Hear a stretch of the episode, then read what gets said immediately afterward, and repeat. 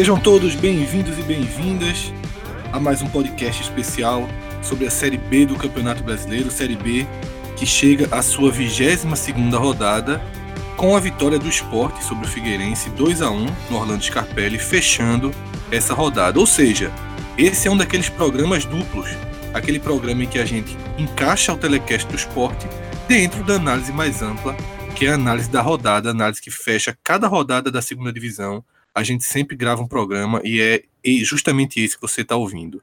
Além de mim, Fred Figueroa, esse programa tem Cássio Zirpoli, João Pedro Pereira e de Salvador, Vitor Vilar, que vai nos ajudar analisar a segunda metade da tabela, onde o Vitória está. Vitória que lutou muito para jogar na Fonte Nova, voltou à Fonte Nova, levou um belo público ao estádio, mas acabou perdendo o jogo para o Guarani.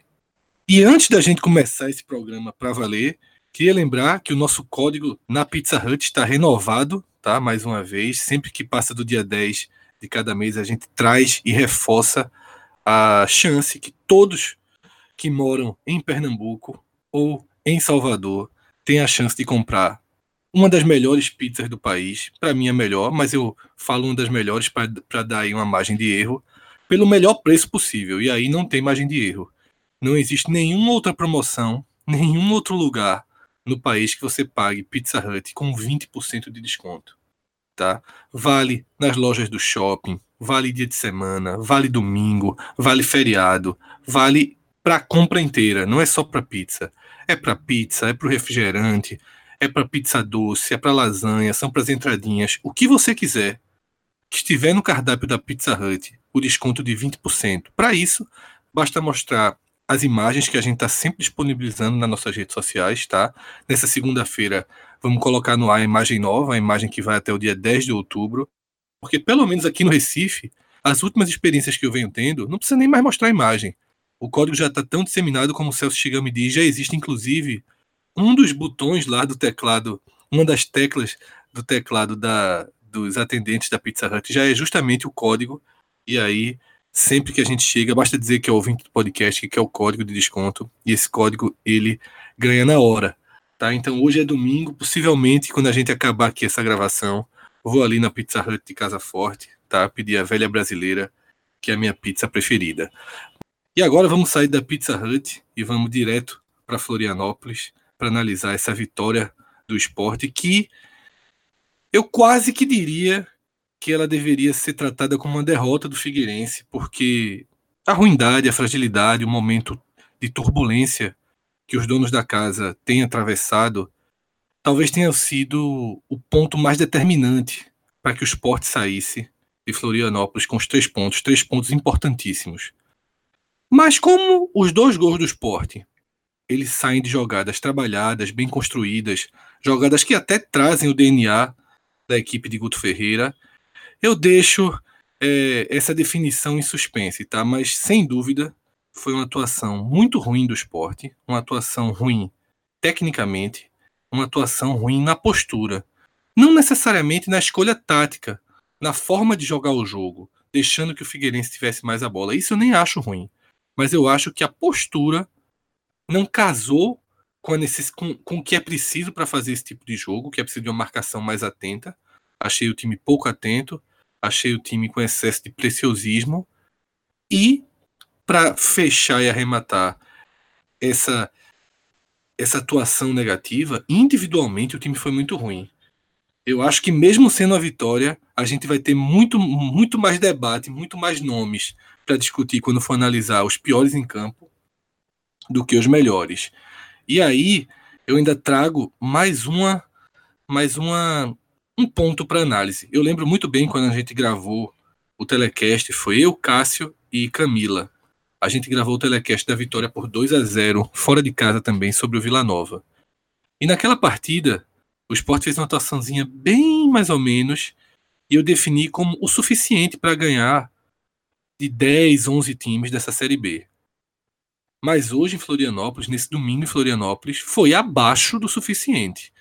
Cássio Queria a tua leitura dessa tarde em que o esporte jogou para empatar, mas conseguiu os três pontos, inverter um pouco o roteiro da maioria dos jogos fora de casa nessa Série B. Fala Fred, Vitor, João, Rodrigo, ouvinte, todo mundo. Velho, é, essa partida do esporte é, não tem como não fazer duas leituras da partida. Uma sobre o resultado obtido, excepcional, dentro de uma, dentro de uma semana excepcional. Uma, uma semana porque a rodada ela foi toda separada, né? ou seja, dentro de uma rodada excepcional. É, e o esporte fez a parte dele também. Assim, então é para ser comemorado, porque tudo deu certo, absolutamente tudo, tudo. E de formas mais curiosas possíveis que a gente vai detalhar mais para frente.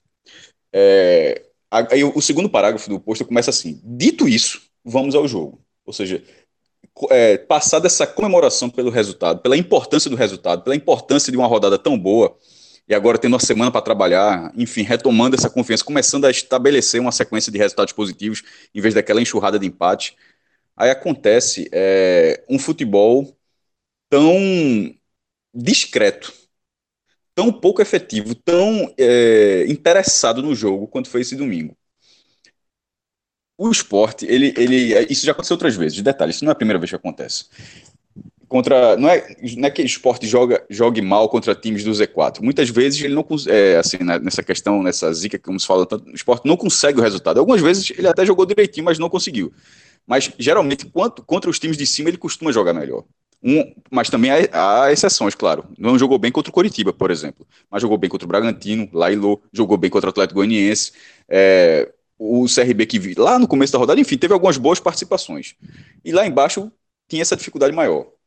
Agora, o esporte vinha de uma, uma atuação contra o Bragantino, líder do campeonato, há algumas rodadas sem, de, é, sem, sem vitória, sem derrota, e o esporte buscando a sua vitória, buscando se firmar no G4 e conseguiu um, resultado com gols 47 minutos, um resultado justo, porque o esporte foi bem melhor do que o Bragantino. É, dali até essa partida, o esporte foi com o time principal, quase todo ele, é, com, já consciente da rodada, o esporte encerrou a rodada, ou seja, sabia o que tinha que fazer, mesmo que tivesse perdido, o esporte teria ficado em terceiro lugar. Ou seja, o esporte entrou em campo para criar gordura. Ou seja, ele tinha um bônus, era um, era um jogo bônus para essa, essa competição. O esporte não tratou dessa forma. É porque o cara que deu play agora, o cara tá pensando que o esporte não venceu, mas veja só, o esporte se esforçou para não vencer. Porque essa não foi uma, essa não foi uma atuação. O esporte não foi. Até porque ele nunca foi nessa competição um time eficiente, um time que, quando vai uma vez no ataque, marca. Aconteceu dessa vez. Não é esse, o esporte não é assim. O esporte geralmente costuma ter um volume de, de finalizações, e assim, nesse volume finaliza, porque ele costuma ser superior ao adversário, e nesse volume de finalizações ele consegue marcar. Contra o Figueirense não foi o caso. Com 10 minutos, o Figueirense já tem chutado duas bolas na trave, uma delas é verdade, numa falha imensa de Mailson, um chute despretensioso é, de William Pop, e aí ele, Mailson foi, defendeu mal pro lado direito, a bola bateu na trave, correu ali, Mailson defende, de, defendeu. E uma segunda, numa saída errada de Charles, que muito mal no primeiro tempo, como o Fred falou, atuações individuais horríveis, ou seja, o coletivo não funcionou, porque também os individuais, nesse, nesse jogo de domingo, assim, foram brincadeira algumas atuações. Isso também a gente vai falar mais pra frente. Mas Charles estava muito mal nesse momento, e nessas, ele, ele errou três vezes. Um passe de calcanhar, um bote errado e um passe errado. Nas três, é, é, gerou lance perigoso para o lado pro Figueirense. Numa dessas chegadas, assim, o Figueirense ainda acertou a trave. Com 10 minutos eram duas bolas na trave do Figueirense.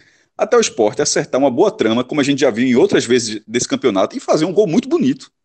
Porque o gol do Brocador aos 15 minutos, se o esporte chegou gol outra vez, foi sem perigo. Eu não lembro de absolutamente nenhum outro ataque do esporte antes dos 15 minutos. Alguma coisa que fosse é, digna de lembrança. Só que o gol foi muito bonito. Foi uma bola enfiada de Leandrinho, como de vez em quando ele acerta. Um passe de calcanhar de Yuri, tudo de primeira. Um passe de calcanhar de Yuri e uma finalização do Broca, no cantinho do goleiro. Um, um gol muito bonito que naquela altura a impressão que dava é pronto. O Figueirense, que estava um time há 12 rodadas, lembrando, o time há 12 rodadas sem vitória, o time que já perdeu de WO nessa competição, um time cujo treinador, Vinícius Eutrópico, que não é um bom treinador, mas e, e, com ele não ganhou ainda, um estádio vazio, porque a torcida já está naquela de começar a largar, o time, uma torcida que pressiona o time com poucos minutos, é um time sem paciência, um time que não tem a paciência da torcida. Esse time dominava o esporte. Mas, e na hora que o esporte, mesmo, ou seja, o, o time, quando ele vai criando a casquinha para ver, opa, será que vai dar? Aí leva esse gol, a impressão, pelo menos a minha, era ó, que vai acabar o jogo, o esporte vai começar a dominar. E o esporte não fez isso. Foi impressionante como, é, como o estilo de jogo do esporte, porque Cabral na transmissão da Globo, basicamente todo mundo deve ter visto pela transmissão da Globo, alguns devem ter visto pelo Premier também, barra Sport TV, né? mas assim, que era o ponto, eu fui acompanhando, eu venho acompanhando das estatísticas, já que na Série B. Como? Eu só vi pela transmissão da Globo. Hoje eu fui estilo Celso. é, só aí, é, só a imagem. Mas aí, mas eu fui acompanhando aí Cabral Neto, esse podcast, ele batendo muito na tecla da posse de bola. E, e é verdade. O jogo o Sport terminou com 38%. Não é que o Sport fez 2 a 0 com posse de bola, e que foi aos 3 minutos do segundo tempo, e depois foi perdendo a posse de bola. Não foi assim, não. Esses 38% foi uma constante o jogo inteiro. No primeiro tempo, esse número, por exemplo, era os mesmos 38%. O esporte, do primeiro para o segundo tempo, o esporte não, não, é, não a, o número não flutuou, foi um número estático. O esporte ficou com menos de 40% de posse de bola do início ao fim, diante do Figueirense. Que era, que obviamente era um time com a posse de bola que não sabia o que fazer. Mas não havia necessidade de dar a bola para um adversário desse. Não é possível que o esporte, a essa altura do campeonato, tanto para o esporte quanto o Figueirense, que o esporte não tivesse uma postura de não, pô, a bola é, é nossa. A gente, a gente sabe tratar essa bola melhor do que o adversário, a gente consegue ter um desarme melhor do que o adversário, a gente consegue jogar melhor do que o adversário. Por que seria melhor o adversário ter a bola? Eu duvido, não me, não me parece uma orientação de Guto, porque isso já aconteceu outras vezes, não com um número desse tamanho, mas de o esporte jogar mal dessa forma. Tem um, quando, o jogo é, quando o jogo é menor, o time parece mais desinteressado, ou seja, um time que acorda em jogo grande. Isso acontece no futebol, infelizmente está acontecendo com esse esporte. E felizmente conseguiu o resultado mesmo assim porque esse time constante, esse time sem a bola, dava uma bola ao adversário numa defesa, onde, é, numa, numa, num domingo onde o, as peças defensivas estavam inseguras, Thierry, Thierry tendo, algum, tendo alguns erros, Maílson muito mal do início ao fim, e o gol que ele vai levar aos 44 minutos é só para é, coroar essa, falando de uma forma invertida, claro, essa, essa atuação dele. Então, no lance que, que a defesa não estava segura, por que deixou o adversário ter a bola? Eu não, eu não vi sentido. E isso é, é, um time que atacou muito pouco. No jogo todo, o Sport chutou, inclusive mais do que o Figueirense, porque o Figueirense é ruim. O Figueirense chutou 16 vezes, acertou 4 vezes a barra. Ou seja, de, chutava 4 para acertar uma na barra. O Sport chutou 10 vezes e acertou 5, ou seja, cada dois chutes o Sport acertava uma vez na barra. Isso é um retrato dos dois times, pô. Um time, chuta, um, time olha a barra, consegue, é, gasta dois chutes para acertar, outro gasta quatro. Mas o Sport simplesmente não tem interesse de chutar, de jogar a bola. Então, é, lá sai o primeiro tempo, termina o primeiro tempo com uma cobrança de escanteio que foi sintomática em relação ao que foi o jogo. O jogo foi até os 52 minutos, 7 minutos, porque teve muitas paralisações. O Sport fez duas mudanças por lesão ainda no primeiro tempo. É, isso aconteceu outras vezes, né? Se deixou até Guta ser meio sem, sem reação para o segundo tempo, porque o time perdeu João Igor entrou Marcão, que entrou bem nessa partida. É, saiu Yuri, que o calcanhar gol, mas tirando isso não tinha feito muito, para a entrada de Marcinho, que estreou. É, Marcinho entrou aos 27 e, e Marcão aos, ao, aos 37. Ou seja, é um, é um esporte que precisava de, um, de um, algum ajuste. Mas com 52 minutos, o jogador sabe quando o jogo vai acabar. Se falta segundo, se falta um minuto, o jogador sabe. Ele não, não dá para dizer, pô, não, faz, não, sei, não faz ideia que era o último lance. Dá para saber, pô. Isso, no banco grita, até porque o banco de esporte é daquele lado. Ó, oh, isso é o último lance, pô, bate escanteio. É assim, não foi por falta, não, não é por falta de tempo. Não, não acredito nisso. O esporte não cruzou a bola na área. O esporte recuou a bola. O esporte não, ou seja, era um esporte que não tentava atacar, que não tentava definir a partida. Era um escanteio. Último lance do primeiro tempo, recuou a bola e o juiz acabou. Volta para o segundo tempo. É, o esporte minimamente mais concentrado. E bastava isso, Fred. Bastava um time um pouco mais concentrado para não ter perigo. E esse time mais concentrado era, era basicamente suficiente para neutralizar o Figueirense. É um time, é um time é, que tem tradição, mas um time que está numa crise gigantesca.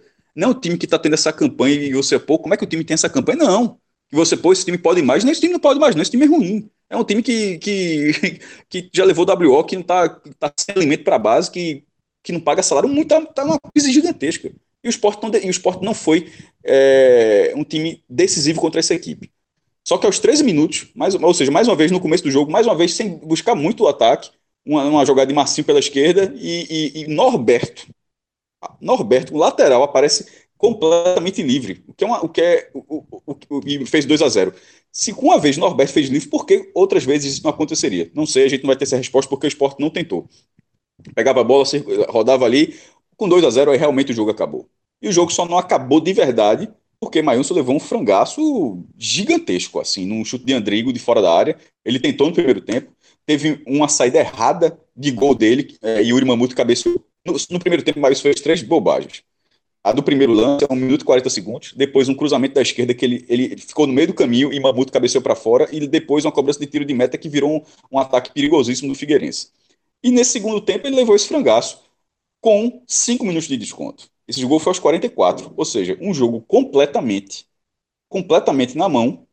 O esporte teve um aperreio completamente desnecessário de 6 minutos. Segurou o resultado, porque outro adversário não sabia muito o que fazer. Mas o esporte segurou o adversário, venceu. Mas é, é um jogo que eu acho que é para tirar lição. Porque ganhou três pontos.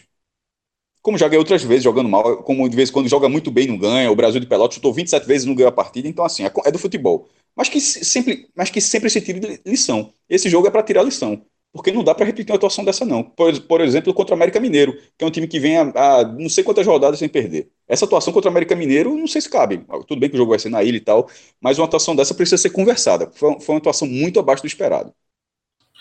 É, eu acho que o ponto aí para para focar ou até para discutir mais em relação ao que foi essa atuação é separar a ideia de jogo da execução do jogo. Eu não acho que o esporte entrar para deixar o Figueirense, mesmo sendo o Figueirense um time muito mais frágil, ter o controle da bola, eu não acho isso errado. É o que a gente pega daquela entrevista que Hernani deu na saída, né, no intervalo. Porque ele fala que. É, ele expõe, ele quase que deixa claro que Guto planejou isso a partir do, do desespero e da fragilidade técnica do Figueirense. Eu acho que é certo o esporte não, não tentar sabe? Ser o ser dominante em todos os jogos. Inclusive, sobretudo fora de casa. Em casa não tem escolha, mas sobretudo fora de casa. Porque às vezes não é a, a forma mais fácil de vencer. Às vezes você ser dominante, você permite o contra-ataque. É, uma, é de fato uma escolha. Eu acho só que o que eu acho que aconteceu é que a consciência da diferença técnica era tamanha que o esporte, sobretudo do primeiro tempo, isso eu concordo com essa diferença ressaltada por Cássio, o esporte do primeiro tempo, ele foi um time de sapato alto, um time preciosista. É, esses erros citados, é, os erros de Charles citados por Cássio, são erros que não são típicos do estilo de jogo de Charles, de toquinho de calcanhar, de toquinho curto. Não é assim que Charles costuma jogar. Tá? Não são esses os erros que Charles costuma cometer. Então, é, para mim, teve um desencaixe entre a estratégia e a postura. Uma espécie de excesso de tranquilidade do esporte. Um excesso de tranquilidade que permitiu ao Figueirense rondar a área do esporte. Perigo foi pouco. Né? O perigo do primeiro tempo, tirando o lance criado pelo próprio Maílson, o perigo do primeiro tempo é aquela jogada que vem da direita né, e que acerta a trave que termina com aquela tentativa de bicicleta que Mailson se recupera e faz uma, uma defesa interessante, sobretudo no, no segundo tempo da defesa, na segunda parte da defesa. Mas é, eu acho que teve. É importante fazer essa, essa, essa separação. Eu não gosto de quando a gente define, Cássio usou, é, que o esporte não tratou o jogo como deveria tratar. Eu acho que. É, é até que a, a leitura, no final das contas, é essa mas eu acho que por caminhos diferentes, sabe? Eu acho que é, a superioridade técnica Fred, acabou tu acabou, tu acabou de falar que o Sport jogou de salto alto. Como é que tu tá discordando com isso que tu acabou de falar? Não, não é, não é isso, cara. É porque quando não trata, parece que assim, os caras via. Quando fala assim, não trata como deveria tratar, é como se assim. Não tivesse. É a mesma coisa de falar de salto alto, caso alguém tenha entendido errado. Até pra você não ter que explicar. Pronto, eu quis dizer a mesma coisa. Pronto. Tá, mas eu vou explicar. É o seguinte, eu quero dizer que quando não trata, parece que assim, que os caras viajam sem interesse no resultado, como se fosse mais um jogo, como se o terceiro lugar garantido já bastasse. Eu acho importante separar. O que para mim aconteceu foi uma, é, um excesso de tranquilidade, um excesso de confiança de saber que a qualquer momento e por qualquer roteiro o esporte ganharia esse jogo, que até acabou acontecendo. Tá? No final das contas, é, o que foi feito teve, teve sua razão, porque, como foi falado que aos 44 minutos do segundo tempo o jogo estava ganho. Né? Não fosse o erro, um, mais um erro de Maílson na partida. Mas, João, eu queria que você é, trouxesse a sua visão dessa atuação ruim, né? que a gente já começou a detalhar, mas de um resultado que muda um pouquinho o, o, o momento do esporte na Série B? Traz oxigênio para uma, uma campanha que até então não tinha oxigênio. Fala Fred, Cássio, Vila, que está por enquanto ainda escondido, Rodrigão e todo mundo que deu play aqui. E Fred, o meu ponto de partida para o meu comentário desse jogo vai ser concordando com você. É, por que concordando com você? No, no pós-jogo, eu no meu Twitter, o meu único comentário foi um jogo bom pelos três pontos. Fora isso, uma atuação contra um time do nível do Figueirense, uma atuação ruim, no mínimo ruim. E eu concordo com você, Fred, no momento em que, desde o seu primeiro comentário, ainda na abertura do programa, do programa e vou concordar também muito com o Maestro na questão da postura, mas principalmente com você, quando você diz que o esporte não, não cometeu um erro no plano de jogo, mas sim na execução. E porque eu também não acho que você, não acho que o esporte cometeu um erro no plano de jogo? Em dar a bola para o Figueirense, mesmo o esporte sendo um time que, que tem boas condições de propor jogo, boas condições de, de dominar o jogo com a bola no pé, tudo aquilo que a gente imagina, mas porque eu vou dizer que, que achei um bom plano do, de jogo do esporte em dar a bola para o Figueirense. E aí eu vou ter que voltar para o dia 30 de julho, que é quando o Figueirense empata com o Vitória, alô Vilar, empata com Vitória, demite o Emerson Maria, que era o, que era o treinador, e na mesma noite traz o Vinícius Eutrópio. A partir de então, do dia 30 de julho para cá, antes da partida de hoje, o Figueirense tinha feito oito partidas na Série B com o Vinícius Eutrópio, que concordando com o Maestro, não acho que seja um bom treinador. E, e nesses oito jogos, o Figueirense estava a sete jogos desses oito jogos, o Figueirense estava sete, sem marcar nenhum gol. O Figueirense só havia marcado nas últimas oito partidas, o Figueirense só havia marcado gol em uma, que foi um 2 a 2 contra o CRB. É, e, e além disso, é, eu parei para observar jogo a jogo, fui atrás de cada, desse, cada um desses oito jogos.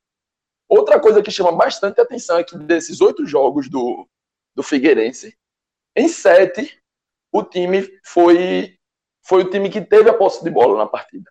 Em sete jogos, o Figueirense foi o time que, durante o jogo, teve a posse, mas não conseguia criar. E por isso que em oito jogos, mesmo em sete, tendo grande parte da posse de bola, tendo jogo com quase 60%, mais ou menos o que foi hoje contra o Sport, já que hoje teve o Figueirense teve aí na média de 61 a 62% de posse de bola é, é um time com muita dificuldade de criar. Muita dificuldade. Um time com apatia muito grande. Um time que não tem um bom trio, um bom quarteto de ataque. Uma dupla de volantes que eu até gosto, até acho interessantes, é Antônio e Betinho. São dois volantes que, que conseguem jogar uma Série B com certa tranquilidade, mas que deixa muito a desejar dos volantes para dos volantes para frente. Desculpa deixa muito a desejar. E é por isso que eu concordo que o plano de jogo do esporte foi bom. Porque você dá a bola para um time que tem muita dificuldade de criar, deixa ele, digamos, se matar, deixa ele ter a posse de bola, mas se enrolar. E o esporte é um time que, na teoria, no que a gente espera, também é um time bom no contra-ataque. Porque tem Adrielson, que é um zagueiro que tem um passe longo de certa qualidade, tem hoje a dupla titular, voltando a ser a dupla titular, com Charles e João Igor, que tem um poder de criação melhor do que Marcão, melhor do que Ronaldo, melhor do que Iago. Então é uma dupla que você espera que consiga sair alguma coisa ali mais de trás. Tem um Leandrinho, que é também mais um, um meia, um terceiro volante ali, que tem um passe longo, um passe de qualidade muito bom. E um trio de ataque que mesmo o Brocador sendo aquele cara mais de área, ele tem se mostrado um jogador de muita intensidade nas últimas partidas e de até uma certa velocidade, uma velocidade interessante. Ele consegue ir ali da, da, defesa ao campo de ataque, do meio campo ao campo de ataque, com a velocidade que, que não está deixando a desejar, digamos assim. E os pontas, Guilherme e Yuri, são jogadores de velocidade também. Então, a partir disso, o esporte tem um plano de jogo interessante. Dá a bola para um time que não sabe atacar, deixa esse time exposto deixa esse time lá na frente e mata no contra-ataque. O problema foi exatamente a postura com que o time entrou em campo. Porque o time teve chance. O time teve chance de conectar contra-ataques.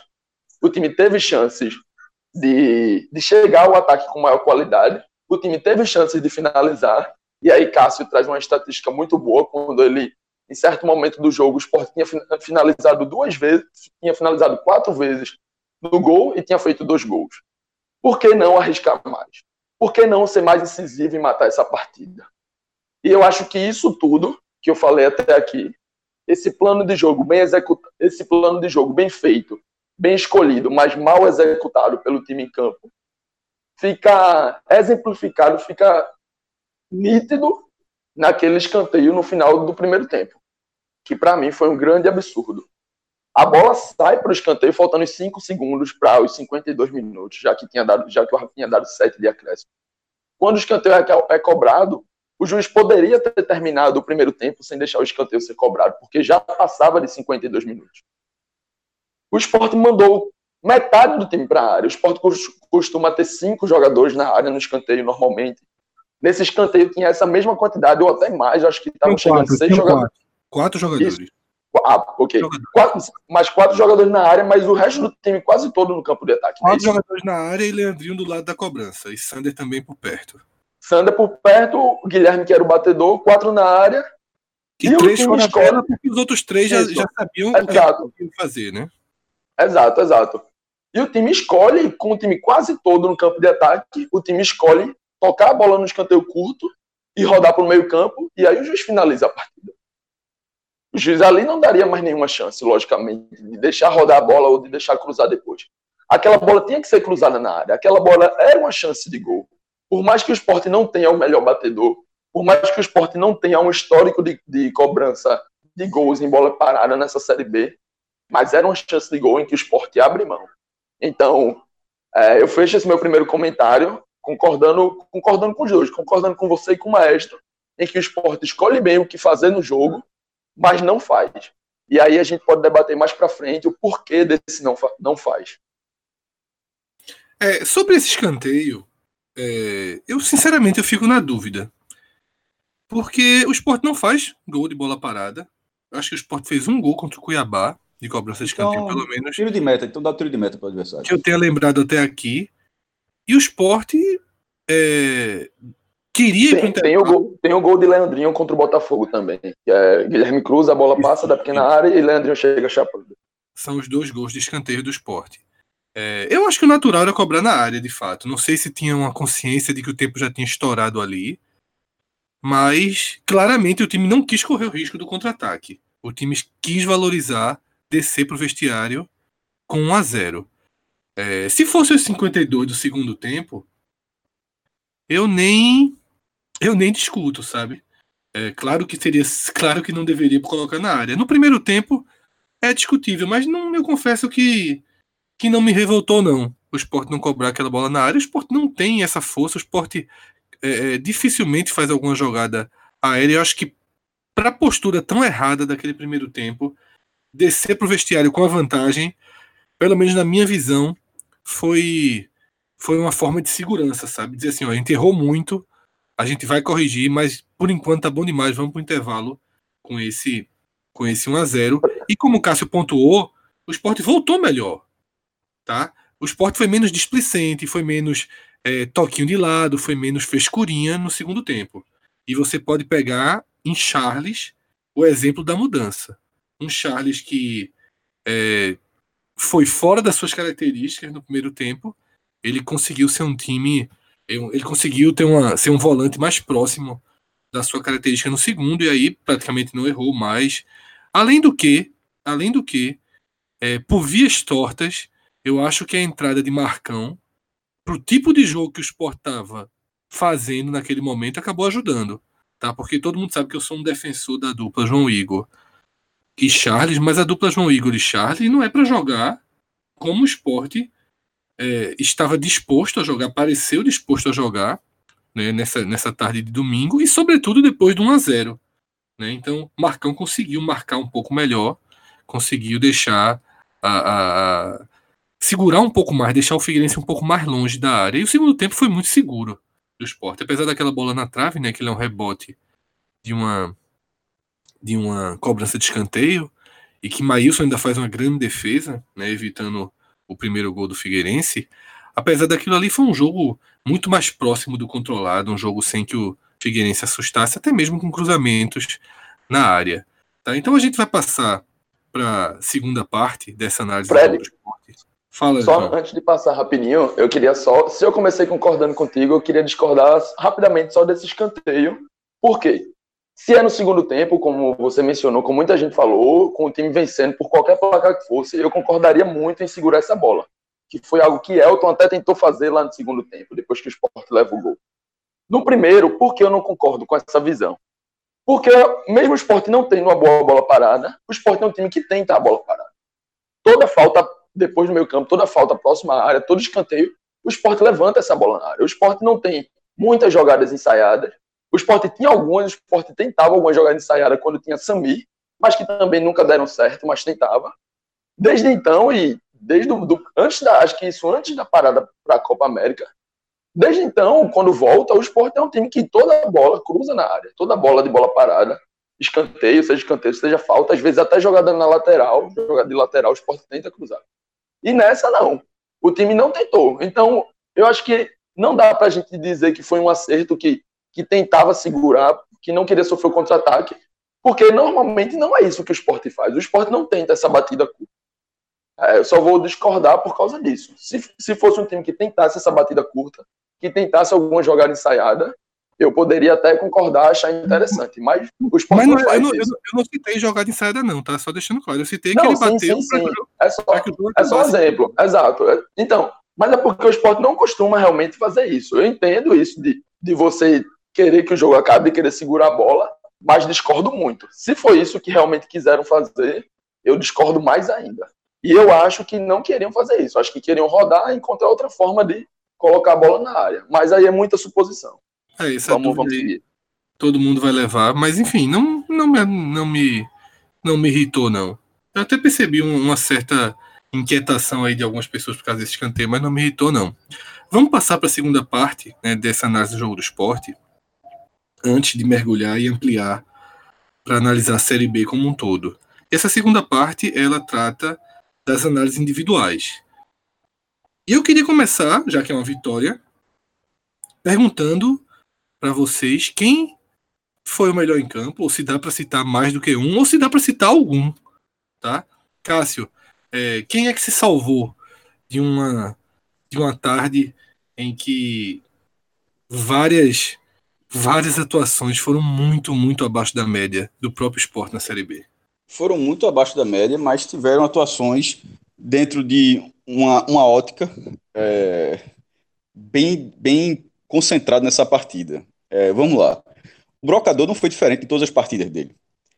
Quando, ele- é, é, quando é para definir só um chute, é, só tem que tocar na bola uma vez, muito bom. Quando é mais do que isso, se atrapalha um pouco, porém, brigador num jogo que era preciso brigar. Tanto é que você, tanto é que você falou que Marcão é, foi uma peça que que cabia nessa partida. Eu tô vendo até relendo post, nem, nem citei Marcão, embo- embora tenha falado, mas eu vou, eu vou completar o pódio com ele. No, no, no post eu coloquei Brocador em primeiro, Leandrinho em segundo. Leandrinho, não Leandrinho ofensivo, mas sim o Leandrinho de pelo menos é, conseguir rodar o jogo em algum momento, porque o time não tinha posse de bola, então o time pelo menos precisava ter um pouco, é, um passe um pouco mais qualificado, porque se a bola, se a bola já ficava tão pouco com o esporte e o esporte não acertar dois passes, aí ficava muito difícil. Eu acho que Leandrinho nessa, nessa função ele teve um papel importante no gol. É, e, e outra coisa, nesse jogo, eu acho que ele aguentou o jogo inteiro. Depois, vou até, vou até deixar essa menção para ele, porque eu acho que até o último. Não, não acho que ele ficou pregado na partida, com os, é, como foi outras vezes, porque o esporte fez as substituições, perdeu duas no primeiro tempo, e o Brocador aca- acabou saindo aos 29 do segundo tempo para a entrada de Elton. E, tipo, eu não- vi Leandrinho ficar até um sacrifício monumental, como foi outras vezes. Eu acho que ele jogou os 90 minutos, até porque, como o ritmo do esporte foi abaixo, então, assim, também não foi um jogo de muita intensidade, como foi o jogo contra o Bragantino, para dar um exemplo. É um jogo de rotação muito mais baixa, e nesse jogo de rotação mais baixa, privilegiou o Leandrinho. E eu acho que ele tem uma, uma atuação segura. Embora não esteja no post, mas vou citar aqui no podcast, Marcão. Porque é, ele entrou, a dupla estava muito bem e tem, e tem tudo para ser a dupla, continuar sendo a dupla titular, até porque João Igor não foi questão muscular, foi um- uma pancada no nariz sangrando. Então deve continuar sendo João, João Igor e Charles em outros jogos. Mas para essa partida, para a forma como se desenvolveu esse jogo, Marcão é uma peça muito importante. E, e, e mais do que isso, mesmo sendo jogador faltoso, ele não deu nenhuma falta perigosa para o Figueirense, não. Quem fez exclusivo foi Norberto uma vez e Thierry, uma, uma, quase em cima da linha. Marcão, ele conseguiu desarmar, fez as faltas dele no meio campo, ok, mas sem deixar uma falta com um perigo iminente para o Figueirense, não que eu me lembre. É, e, na, e na marcação foi um jogador muito eficiente. O esporte acabou. O esporte precisava disso. Já que o esporte não jogava, que pelo menos fosse eficiente. E ele, entrando, ele entrou no final do primeiro tempo. E se o esporte foi melhor no segundo tempo? Ele jogou o segundo tempo inteiro, então ele tem esse papel importante. Eu citei esses três jogadores. João, alguma mudança? Alguém acrescentar? Não tenho muita coisa a acrescentar, não. Acho que de destaque mesmo, é, eu só vi Hernani, gostei muito da partida do Brocador e todo mundo sabe quanto eu sou crítico, mas também não tem, não já deu o braço a torcer, é um cara que vem se entregando muito, que vem fazendo gols, então não tem o que tirar nem pôr. E hoje foi mais uma partida dessa. Uma partida no primeiro tempo me chamou a atenção, o brocador quase na entrada da área, não tinha sido após uma bola parada, era uma jogada de organização normal, e ele recua até quase a entrada da área e, e consegue alguns desarmes. Além do gol, é, além do gol que abre o placar, que que quase mata a partida ali se o esporte não, não vacilasse tanto. Aquele 1x0 poderia ser suficiente. É, o Brocador ainda teve três cortes e mais uma interceptação. Então, acho que é o grande destaque da partida. De destaque mesmo, acho que só eu iria só com o Broca, mas gostei também da partida de Marcão e Leandrinho defensivamente. É, acho que dá para fechar esse pódio aí sem, sem nenhum problema, não. É, eu acho que um dos maiores méritos de Hernani é que quando a gente fala de um primeiro tempo com preciosismo, com uma postura é, dispersa, tá? Não se aplica a ele. Não se aplica a ele, exatamente. É, ele foi exceção já no primeiro tempo. No segundo tempo, outros jogadores tiveram essa, essa maior concentração. Norberto, Marcão, Charles, foram jogadores de maior concentração além dos dois zagueiros, que para mim fizeram uma partida boa. Tá? Mas Hernani para mim é o destaque, Marcão e Thierry. Eu não acho que Thierry tenha, tenha feito uma partida de oscilações, não. Eu gostei da partida dele. Eu achei seguro, inclusive nessa bola que Cássio citou, que Mailson sai jogando errado, bate o um tiro de meta nos pés de Mamute. É, Thierry demonstra muita calma, acompanha a jogada com toda a calma do mundo, sem fazer falta, sem precipitar o bote e desarma é, com tranquilidade né, o atacante do Figueirense. Então, eu colocaria Thierry é, nessa parte aí de cima também. Acho que Norberto merece também um, um, asterisco aí positivo. Não chega a ser uma boa atuação, mas fez um gol. E o gol também precisa ser considerado, logicamente, e, e foi participativo. É, até porque o esporte só teve o lado direito.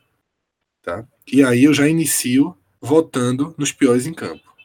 Porque, para mim, o lado esquerdo do esporte foi. assim, as atuações de Guilherme Sander foram bem. me irritaram profundamente, sobretudo a de Guilherme, porque Guilherme fazia tempo que eu não assistia uma partida em que o jogador conseguisse jogar mais de 100 minutos sem acertar nada. Ele errou absolutamente tudo que ele tentou. Absolutamente tudo. Matou jogadas ofensivas importantes marcou errado, deu contra-ataques, errou passes na frente, atrás, no meio, correu errado, sabe? É, pra você ter ideia, os gols saem sem qualquer participação dele. Quando o Massinho caiu pela esquerda, porque Massinho é canhoto, né, conseguiu fazer a bela jogada do gol, do gol de Norberto. Tá? Massinho, que acho que até fez uma estreia razoável, mas é, a sua grande jogada foi quando ele estava do lado que ele costuma jogar, Sei da importância de Guilherme, um cara com enorme poder de decisão, um cara que, quando tá bem o esporte, costuma ir bem ofensivamente. Mas, assim, a partida de Guilherme foi das mais. Foi das piores atuações que eu vi do esporte individuais nesse ano.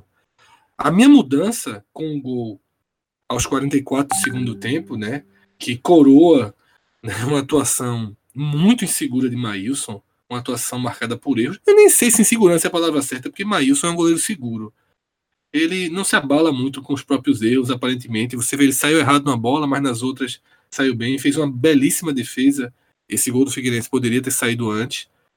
Mas, obviamente, o tamanho da falha dele para mim faz com que ele tenha tido uma partida pior do que a de Sander. Ou, é, exatamente, pior do que a de Sander, mas ainda acho que foi melhor do que a de Guilherme. Tá? Porque Guilherme foi absolutamente nulo para o time. Prejudicial. Eu falando comigo mesmo, vendo o jogo no primeiro tempo, eu disse: não foi que foi 11 contra 10, não. Foi, foram 12 contra 10. E para mim, Guilherme foi muito prejudicial. Então, dessa forma, eu cito os três piores em campo para mim, tá?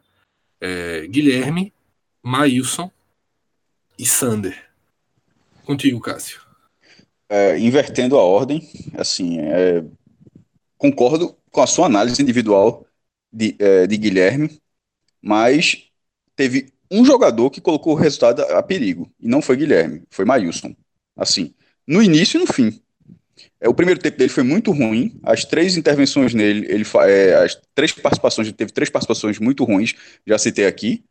O, cruzamento que era para ser um gol de Mamute, o Franco ia levar no o chute do William Pop e a saída errada de, de, de, tiro de meta, que depois vira uma bola na trave. É, e no segundo tempo, ou seja, um, um diante do adversário fraquíssimo, ele quase levou um Franco 1 minuto e 40 segundos para desmontar. Se a gente está aqui na dúvida qual era a estratégia do esporte, né? ali, ali essa dúvida acabaria com 1 minuto e 40 segundos, porque a estratégia mudaria completamente.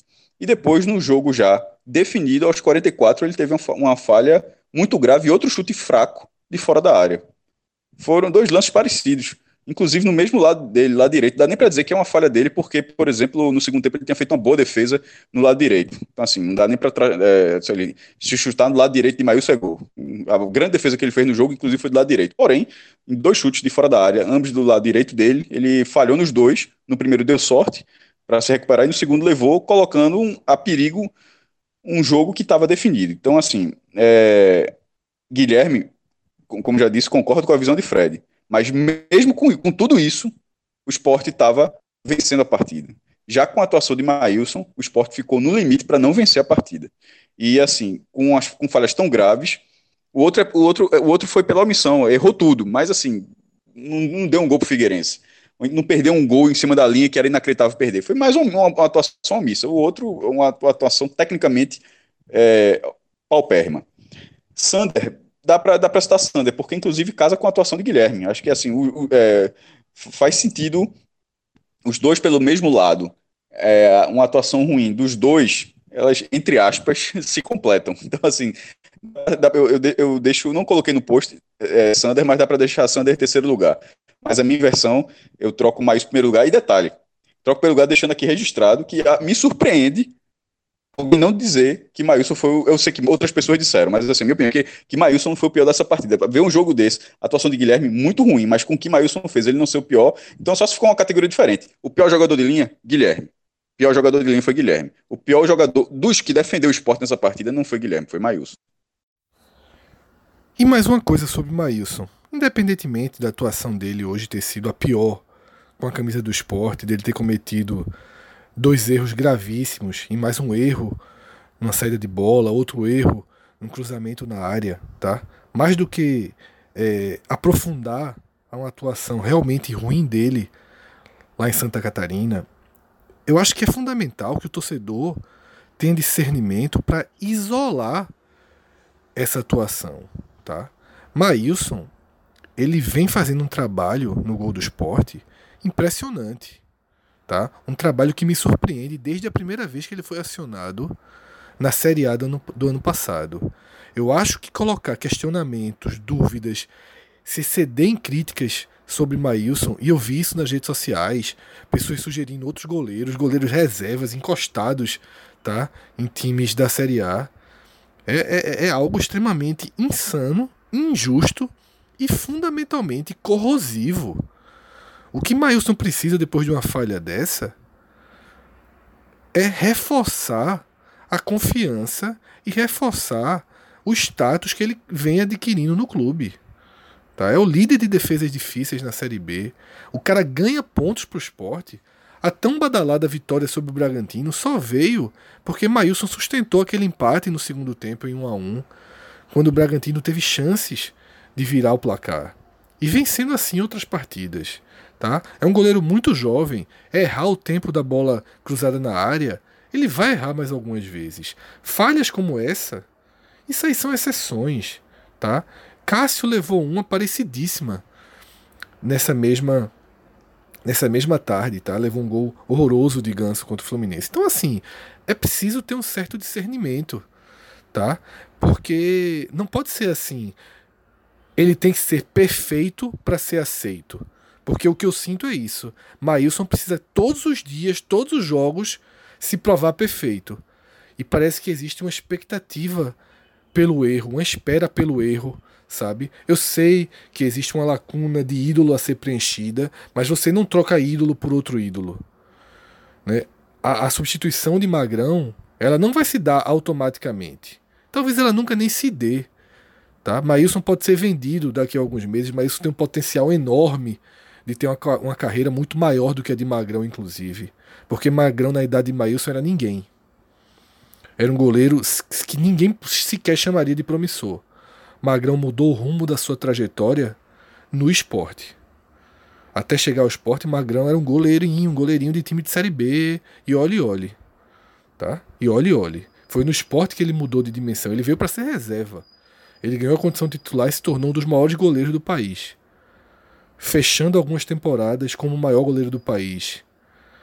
É, nem teve esse reconhecimento, apesar de ter tido um reconhecimento gigantesco, poderia ter tido ainda maior fora do Recife, já que no Recife ele de fato é alçado à condição de maior jogador da história do esporte. E eu assino embaixo dessa definição, por quantidade de atuações é, e pela qualidade das atuações. Mas a verdade é que já há algum tempo, pelo menos desde o fim de 2017, Magrão ele vem cometendo pequenas falhas, sabe, de bolas defensáveis que passavam despercebidas, até aplaudidas, porque o time era muito ruim, o time lutava contra o rebaixamento, e aí colocavam os gols como consequência de ter um time ruim, de ter um time instável. Mas eu digo aqui sem medo de errar. Magrão foi o pior goleiro da Série A de 2018. E o Sport só conseguiu reagir e chegar na última rodada vivo porque trocou de goleiro porque conseguiu, é, de forma indireta, né, afinal Magrão se lesionou, com o Maílson o time conseguiu mais estabilidade. Tem defesa que Maílson faz em pé, quase sem esforço, que o esporte costumava sofrer gols. Sabe? É, eu acho que as pessoas deviam fazer, procurar no YouTube fazer uma revisão de golzinhos, só aqueles golzinhos, aquela brincadeirinha da paletinha, sabe? Porque o esporte simplesmente fechou uma porta que era aberta. Só que falhas, tá? Falhas todos cometem. Grandes goleiros cometem falhas. Não vamos transformar a primeira falha grave de Maílson em algo para se criar uma, uma, uma algo danoso ao próprio clube, para se questionar, para se colocar pressão e até passar a criar um problema crônico onde não existe problema crônico. Porque ver torcedor citando outro goleiro parece até que existe um problema crônico. E esse problema não existe, ele foi um problema pontual. E agora, João Pedro, queria a tua visão, né? Já fiz esse meio editorial aí sobre Maílson, independentemente de ter sido o pior o segundo pior em campo. Eu queria a tua visão agora, João, sobre quem, quem você coloca nessa lista de piores contra o Figueirense. No meu pódio eu tô mais com o Maestro. Eu acho que eu sou muito fã de Maílson, todo mundo sabe, todo mundo sabe que eu defendo a titularidade de Maílson desde, o fim, desde que o time foi rebaixado. Para mim, o esporte tem que começar com ele. E hoje fez a sua pior partida como profissional. É, acho que no, no, o que ele errou hoje, o que ele passou o jogo todinho tentando entregar o gol, tentando entregar o gol, parecia que não ia entregar, e no final ali deu o gol de Andrigo. É, acho que, que ele não pode ser o não, ele não pode não ser o pior. É, em segundo lugar, Guilherme, concordo demais por tudo que vocês estavam falando. E aí eu queria levantar um ponto rapidinho da parte tática, que foi um amigo meu que, que veio me perguntar no último jogo, no jogo contra o Bragantino. Eu não estava na ilha, esse amigo estava, e ele, após o jogo ele veio me perguntar, João, por que é que Sander e Guilherme às vezes parece que estão de posição invertida? E eu não tinha reparado tanto nisso. Para mim era algo mais ocasional. E hoje eu parei para reparar melhor. E o esporte realmente tem começado, começado as jogadas, seja quando a bola está com o Maílson, tiro de meta, quando ele faz uma defesa, com Guilherme recuando e Sander avançando. E aí eu acho que isso é mais porque o Guilherme é um cara que tem, logicamente, uma qualidade melhor de passe do que Sander, uma qualidade melhor de criação. E talvez isso seja um ponto que Guto esteja tentando mudar para o time ter uma saída melhor.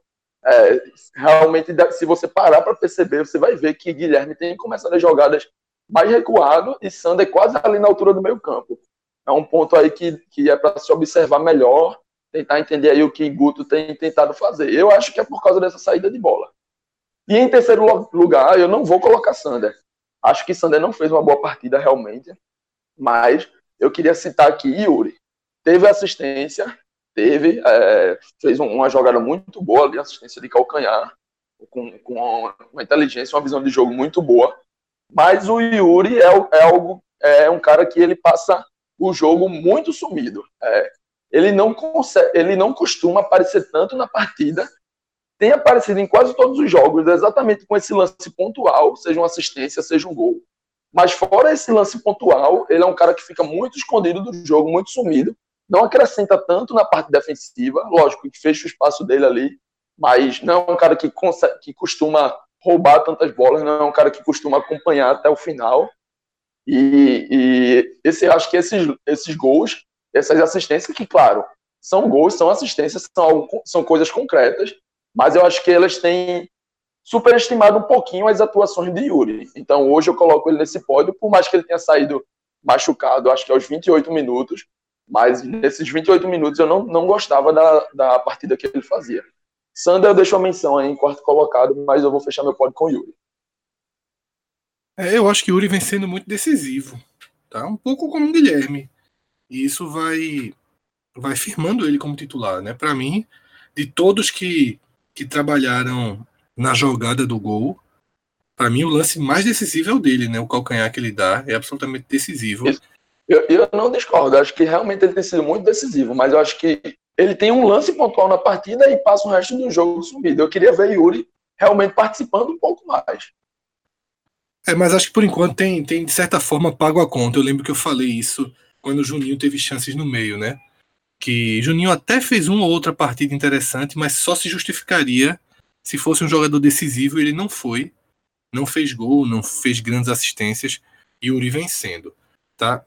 Partindo agora para a análise da Série B como um todo, e seguindo, logicamente, dentro é, da importância dos três pontos para o esporte, esse G4 ele se mantém pela sexta rodada consecutiva, o que fortalece, em parte, aquela nossa visão de que é o G4 com mais cara de G4 de todos já formados nessa Série B, é como acho que foi até Cássio falou, alguém falou no programa passado, no podcast que a gente gravou, que seja qual for o resultado, em algum momento, no final, quando a gente for analisar a competição, a gente vai falar desse momento.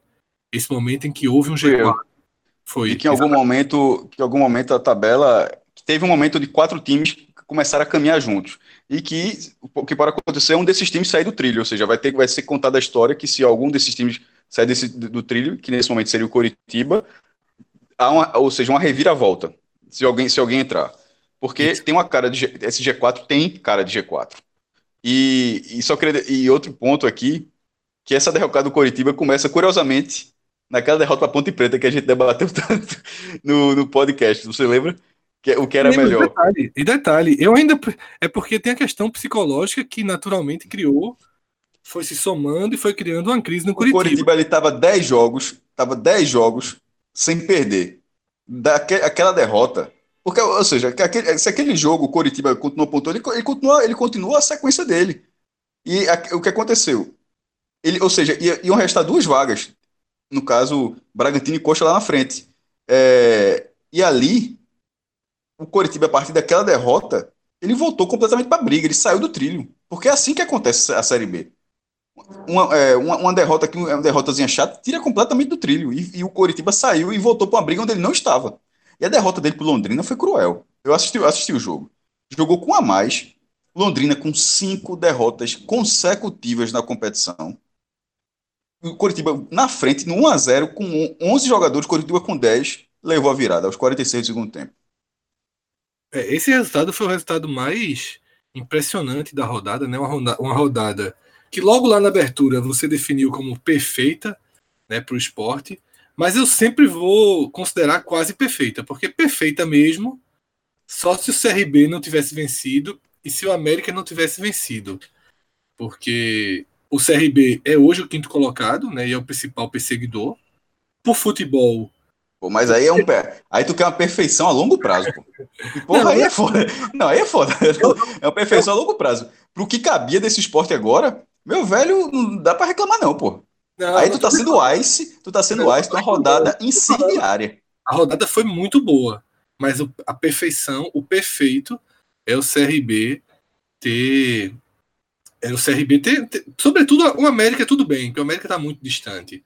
Mas o CRB, se tem um empatezinho ali em casa com, com o Brasil, aí sim seria perfeito, porque nesse momento existem dois times com 33 pontos, CRB e Paraná. É, mas, é, como o Cássio já falou aqui, o resultado mais impressionante dessa rodada foi essa derrota de virada do Curitiba. Resultado que, pela primeira vez, né, dentro dessa composição de G4, tira do esporte a condição de alvo preferencial.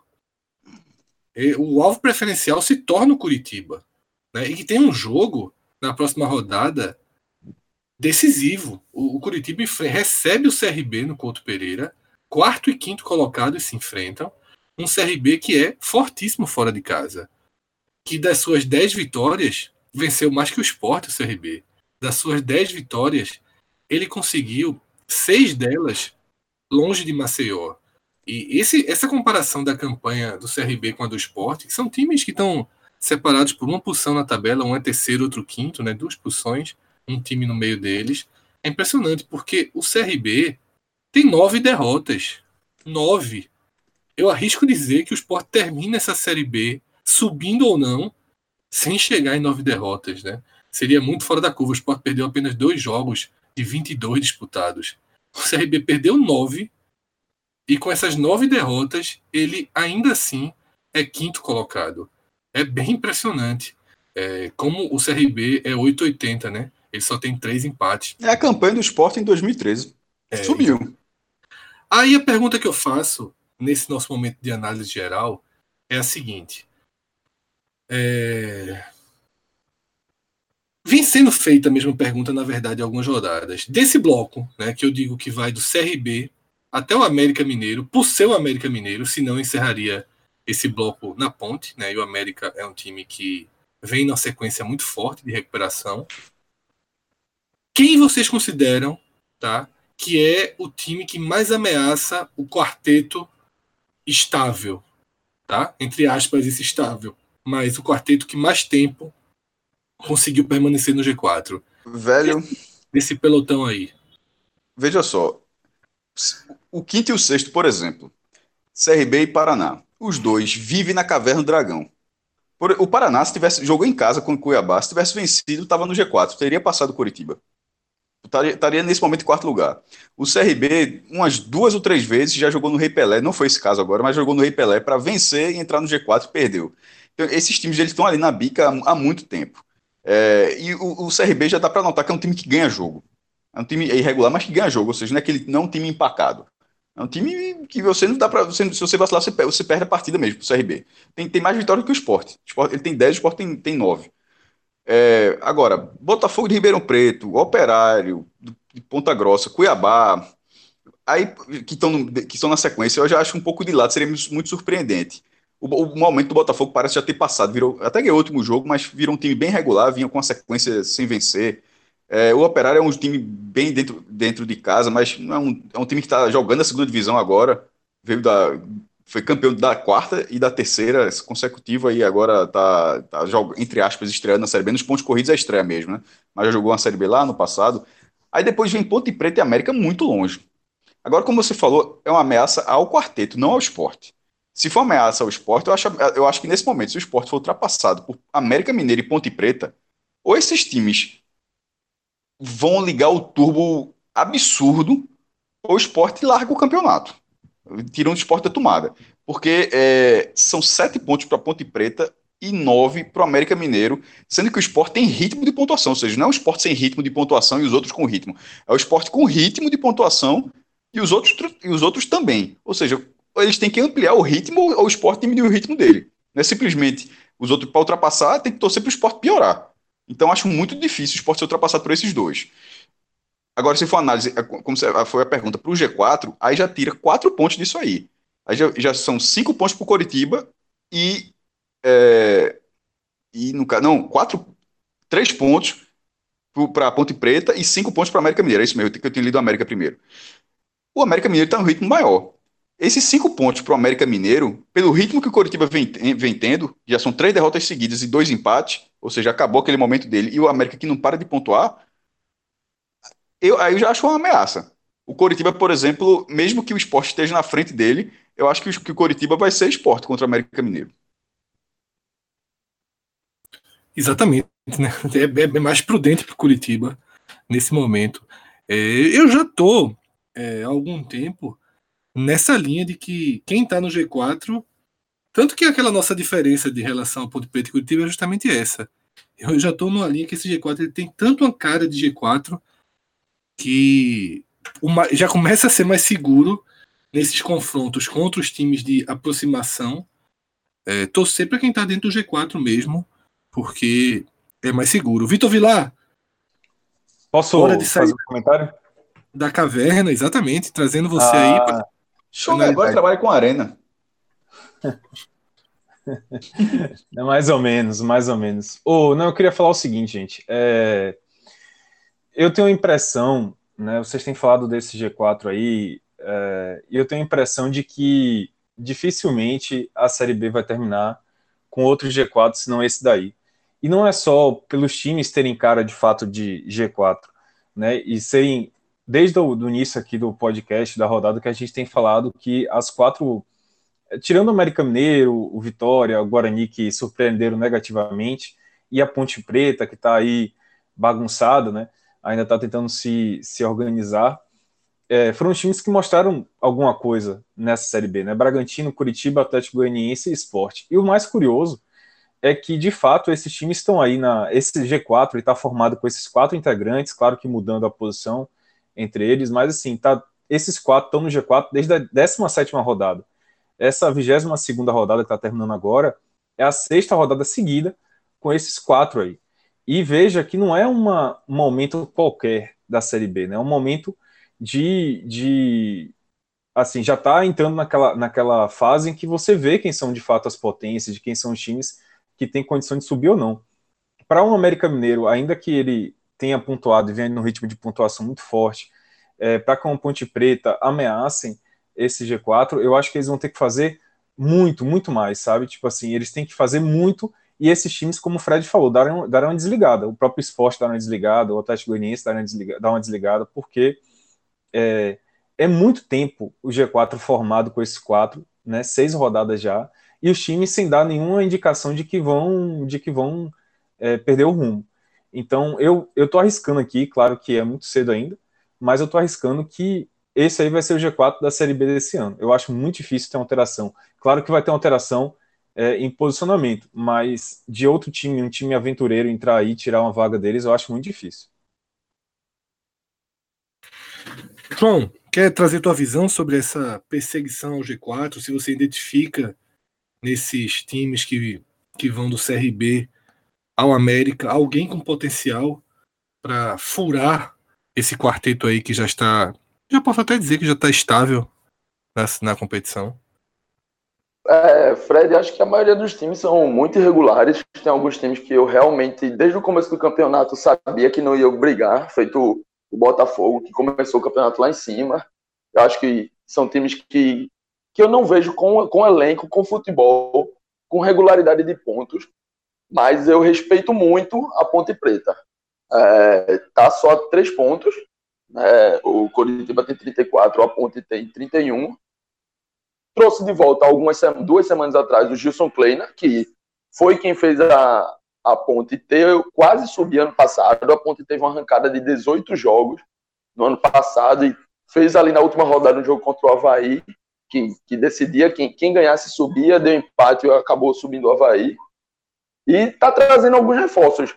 É, traz o Renato Cajá, que assim, eu particularmente, não, não é um cara que, que eu gosto, que me agrada tanto atualmente, mas é um tiro, é um cara que se destacou nessa na Série C pelo Juventude, está em campo agora pelo Náutico, contra o Náutico, que deve fazer a sua última partida durante a semana. Foi substituído já.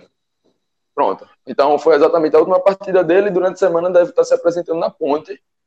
Pode estar se movimentando para dar aquele all-in. Então, é um time que tem um pouco mais de condição, por ser um time ali paulista, já pela cota do estadual. Então, é um time que eu, que eu tenho um pouco mais de, de ressalva. Assim, acho que é um, um time que pode ser um perseguidor. Exatamente por já estar somente a três pontos do G4. Queria colocar o CRB também, mas até que eles consigam ter um ritmo de pontuação em casa, eu não vou colocar, por mais que seja o quinto colocado, por mais que seja o time que está mais próximo, é, eu só vou colocar a partir do momento em que eles começarem a ter um ritmo em casa. Porque eu acho que nenhum time vai conseguir subir, vai conseguir brigar até o final sem, sem ter um ritmo de pontuação interessante em casa. Então eu ficaria aí de olho nesse CRB, caso tenha esse, mude esse ritmo de pontuação, e, no, e nessa ponte que vem se reforçando, vem apostando de novo no Gilson Kleina, que deu certo no ano passado, para brigar, para ser esses perseguidores aí desse G4 que já está bem estabilizado. É, eu sinceramente não sei se Renato Cajá, nessa altura do campeonato e sobretudo da carreira, né, um cara que já não joga um futebol convincente há algum tempo. Ajudou a nascer, né?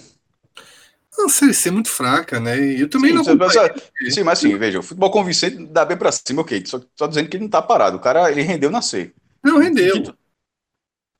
Mas assim, ano passado já foi muito mal. Foi terrível quando passou nas últimas equipes maiores que disputou. Não sei, não sei se ele chega com potencial. É lá, no caso da ponta, ele tem uma identificação, né? ou seja, não é uma contratação só é, de mercado, opção, é uma contratação de identificação também, que é muito comum no futebol. Eu traria? Não, de jeito eu não, traria. Mas assim, eu não acho que a ponta também está com muita opção de dinheiro, de, de jogador para é, para buscar soluções, sabe, Fred? Mas assim, mesmo, eu estou só sendo o fire da contratação de Renato Cajá, depois de ter dito que eu não traria.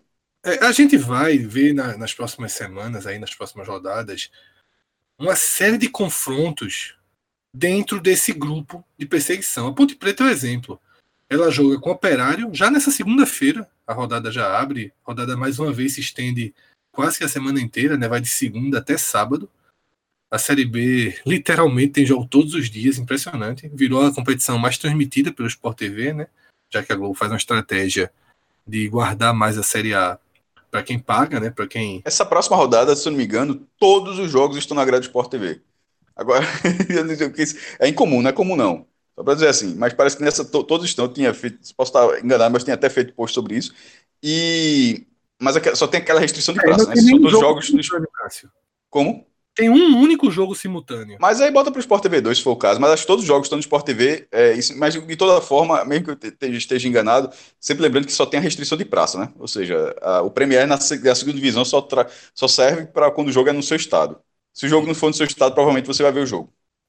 E isso se explica, logicamente, né? Por todo momento que a TV por assinatura atravessa, o quanto o Premier é fundamental para que alguns assinantes mantenham né, suas assinaturas e aí, cada vez mais, os jogos da Série A são guardados para o Premier. A gente viu, são Flamengo e Santos, né? Disputando nesse final de semana a liderança, o título simbólico do primeiro turno.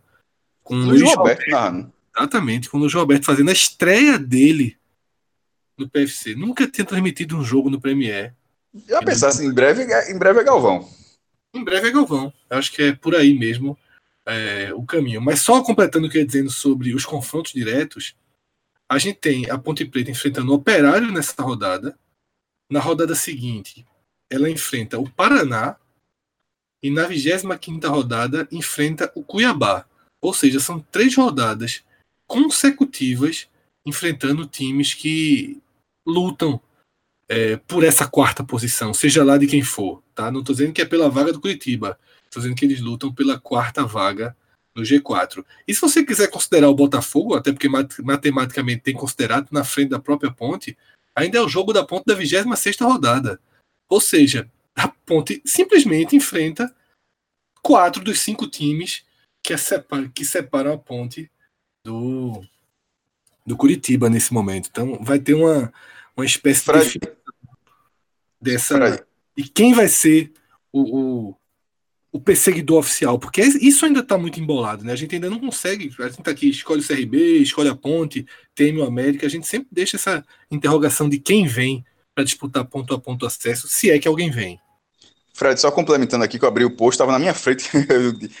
é, é, essa rodada mesmo. Todos os jogos, pode até ser que no passe eventualmente saia da grade, mas pela grade, lá no site da CBF, os 10 jogos estão na grade do Sport TV. É, é surreal, né? Exatamente. E pro América, eu destaco que ele vai para uma espécie de all-in contra o esporte, tá? É, esse jogo contra o esporte é muito importante pro América. Porque... Perigoso. Exatamente, perigosíssimo. Jogo na sexta-noite. Detalhe, se o Sport tivesse perdido do Figueirense, aí era o jogo do ano pro América. Porque a gente poderia. Esse jogo dizer... não, cabe, não cabe arena, não, velho. Não, sexta-feira à noite, e o Sport vem de bons resultados na ilha, e também não vai mais mudar agora. Eu acho que fica na ilha mesmo. Se fosse no sábado, poderia pensar nisso. Agora, falando em arena. é... Olha o gancho. Olha o gancho. É... Contrato novo. Exatamente. O Vitória fechou o contrato com a, com a Fonte Nova, vai mandar seus jogos lá. Mostrou que, pelo menos em relação a trazer o público, teve um efeito imediato.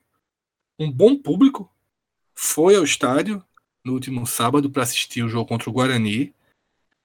Mas o Vitória é, Vilar perde um jogo em casa. E aí eu me lembro de algo que a gente tinha debatido lá atrás, quando a gente esboçou o seguinte cenário o Vitória já começava a dar sinais de reação, mas não dava sinais de reação suficientes para se aproximar da briga pelo acesso. E de fato, Vitória não vai, em momento algum, pensar na mínima possibilidade de subir.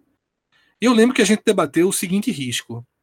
Será que quando Vitória chegar ali na 12 ª 13 terceira posição, que perceber que não vai mais, não corre o risco de ter uma uma desligada perigosíssima que o reaproxime do risco real de rebaixamento. E eu vejo essa vitória, essa derrota em casa para o Guarani como um, um, sinal de alerta essa possibilidade, Vitor. Como um é que você ponto. analisa? É, exatamente. Voltou para o contexto completamente com essa derrota. Como é que você analisa é, esse momento, esse novo momento do Vitória, né? Que começa a viver uma mini montanha russa, porque a montanha russa é, aquelas para criança, tá? que ela nem sobe muito nem desce muito, mas pode ter um desfecho perigoso aí pela frente. Pois é, é esse era um jogo para o Vitória se afirmar de uma vez por todas na Série B. O contexto né, do jogo era muito favorável ao Vitória.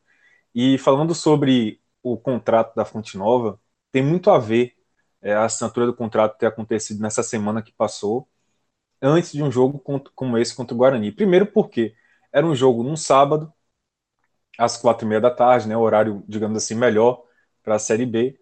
É, era um jogo contra o Lanterna, né, um jogo contra o Guarani.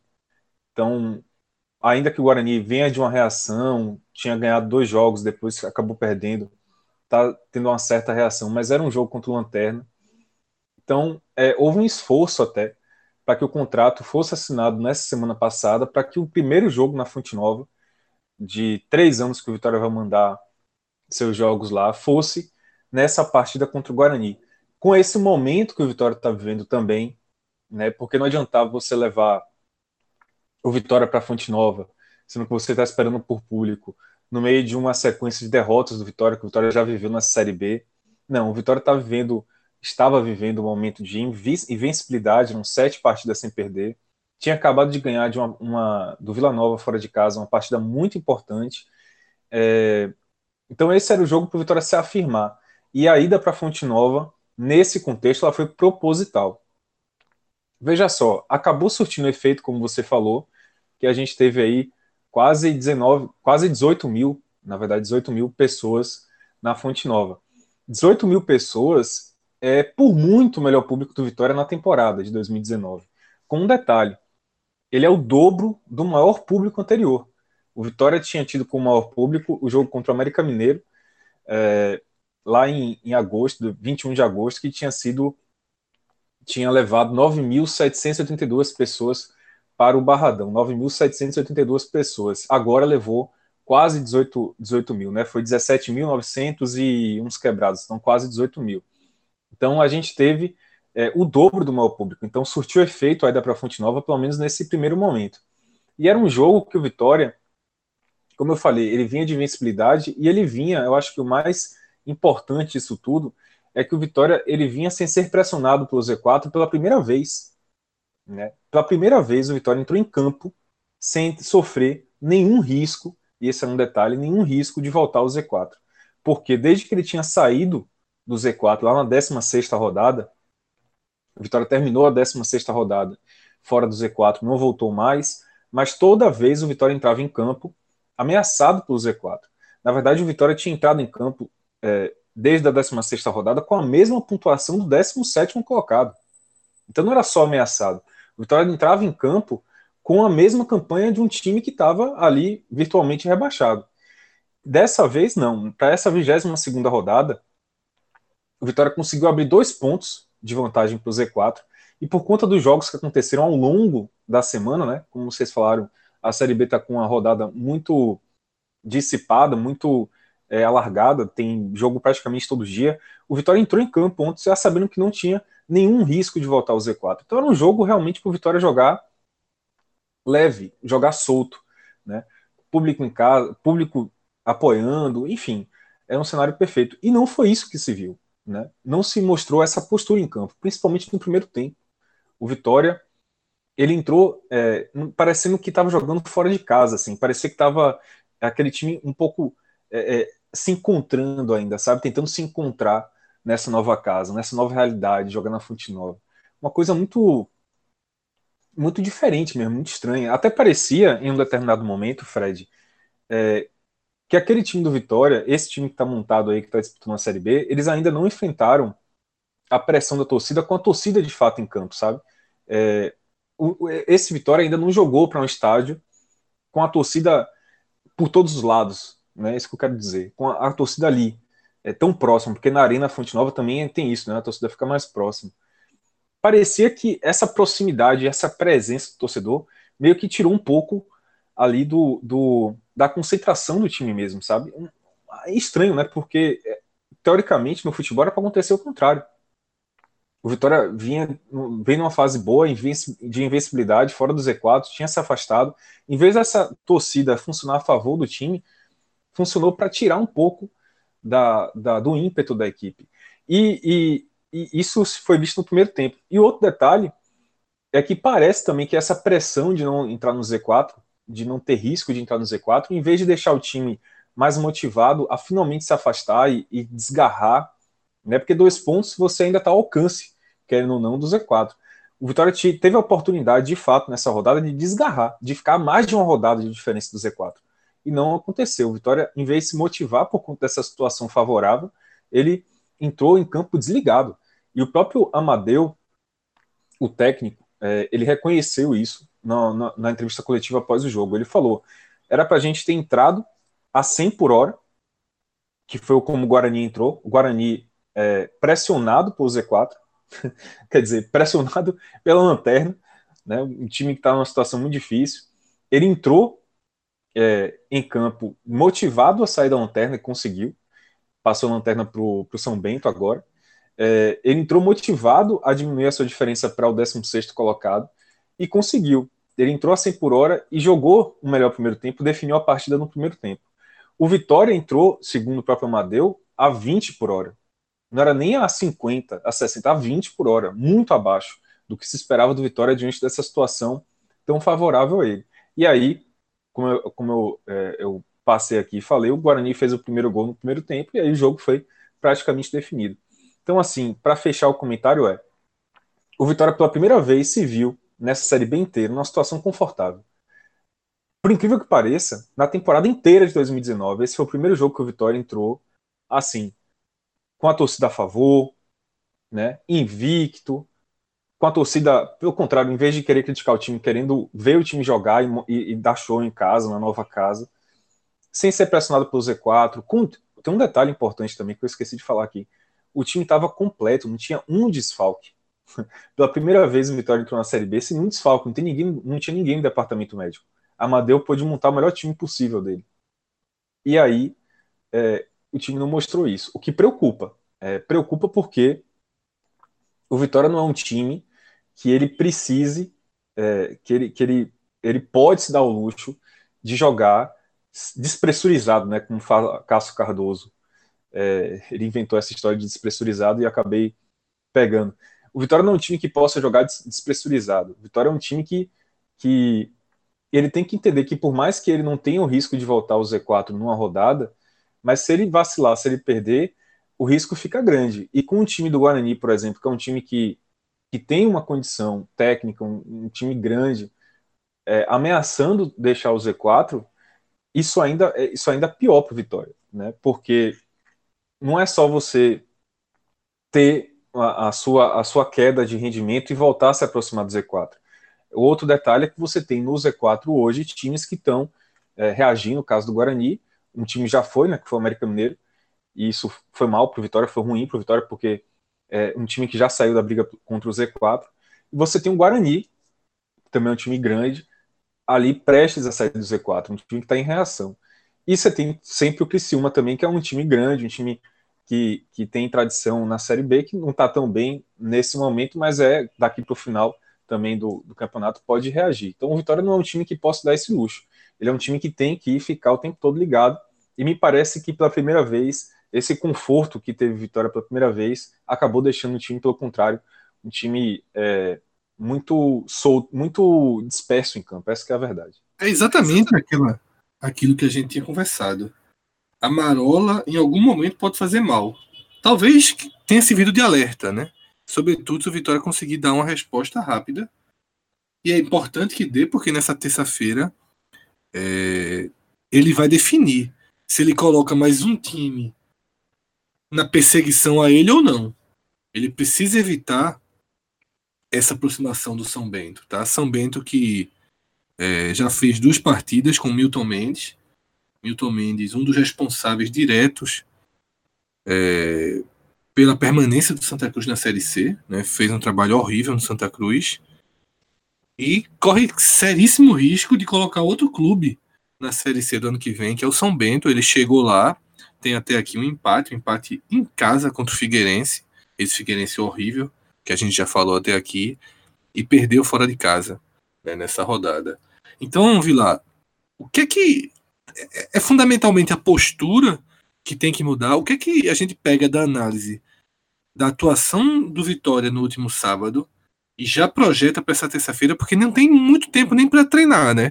Então são ajustes que vão ter que vir na conversa de Amadeu, vão ter que vir de forma pontual, porque se você joga em Salvador no sábado e joga em São Paulo na terça, você basicamente só descansa, faz uma movimentação simples, rápida e já viaja né, para essa partida. Perfeitamente. E isso, isso que é curioso, né? Porque o Vitória veio de uma, de uma, uma praticamente uma intertemporada aí, porque teve 11 dias para treinar. O Vitória jogou contra o Vila Nova na terça-feira, dia 3 de setembro, e agora entrou em campo no dia 14 de setembro. Então foram 11 dias para treinar. E era algo que a Amadeu vinha pedindo, porque desde que ele estreou no Vitória contra o Paraná, ele não tinha, não teve essa oportunidade de trabalhar o time durante vários dias consecutivos, né? Ele teve, e o curioso é que a parte que mais precisava de um retoque do Vitória, de, um, de uma, de uma solução para o Vitória, não foi demonstrado nenhuma evolução para esse jogo agora contra o Guarani. É, Amadeu, ele claramente defende, ele resolveu a parte defensiva do Vitória.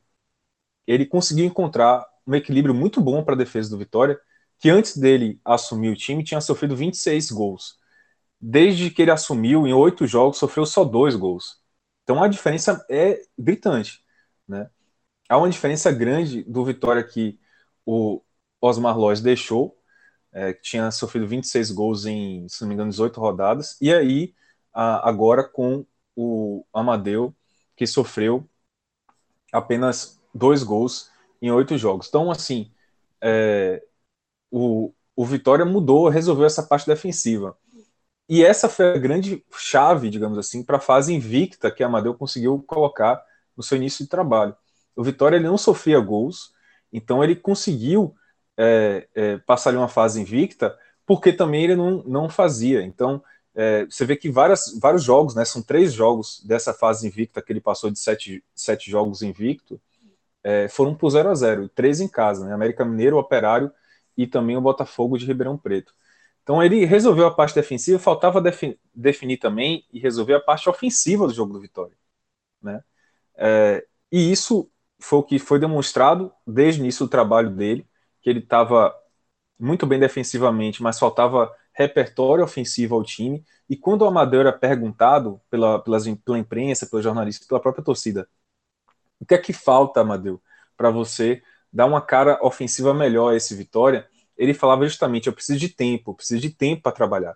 Porque a defesa você consegue ajustar conversando, você consegue ajustar mostrando vídeo, fazer uma palestra aqui, conversando com os defensores. A parte ofensiva precisa de entrosamento, de treinamento. Ele teve esses 11 dias e não evoluiu. Né? O, é, aí vem muito pela escalação tá? que ele tem, que ele colocou nesse jogo contra o Guarani. Eu achei que foi um erro da parte dele. Ele repetiu a escalação que ele jogou contra o Vila Nova, ganhou 2 a 0 Agora, era um contexto aquele jogo contra o Vila Nova. Ele estava enfrentando um time fora de casa, Vila Nova, que tentou propor mais o jogo lá contra o Vitória naquela partida. E agora ele repetiu a escalação para enfrentar em casa o Guarani, né, de onde tinha uma expectativa muito grande da torcida.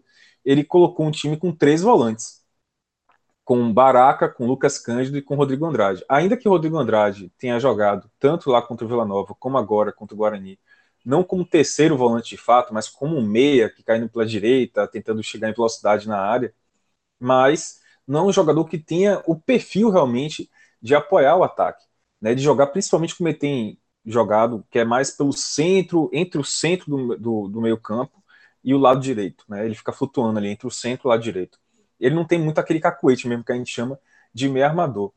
E ele colocou o G2 isolado lá na ponta esquerda. Né? Tanto no jogo contra o Vila Nova como agora contra o Guarani, ele colocou o G2, que é o principal articulador do time, é a grande criatividade técnica do time, ele colocou isolado na esquerda. Então, Vitória, é, ele mostrou dois lados completamente diferentes nesse, nesse jogo contra o Guarani e também contra o Vila Nova, mas principalmente nesse jogo contra o Guarani. É G2 isolado no lado esquerdo, porque Chiquinho não chega para apoiar. É, Chiquinho, em momento nenhum no jogo contra o Guarani, no sábado, ele foi a linha de, a linha de fundo para cruzar. Foi um jogador que chegava ali na intermediária, parava. É, um lado esquerdo com esses dois jogadores, G2 e Chiquinho, muito lento. Um lado esquerdo que não produzia.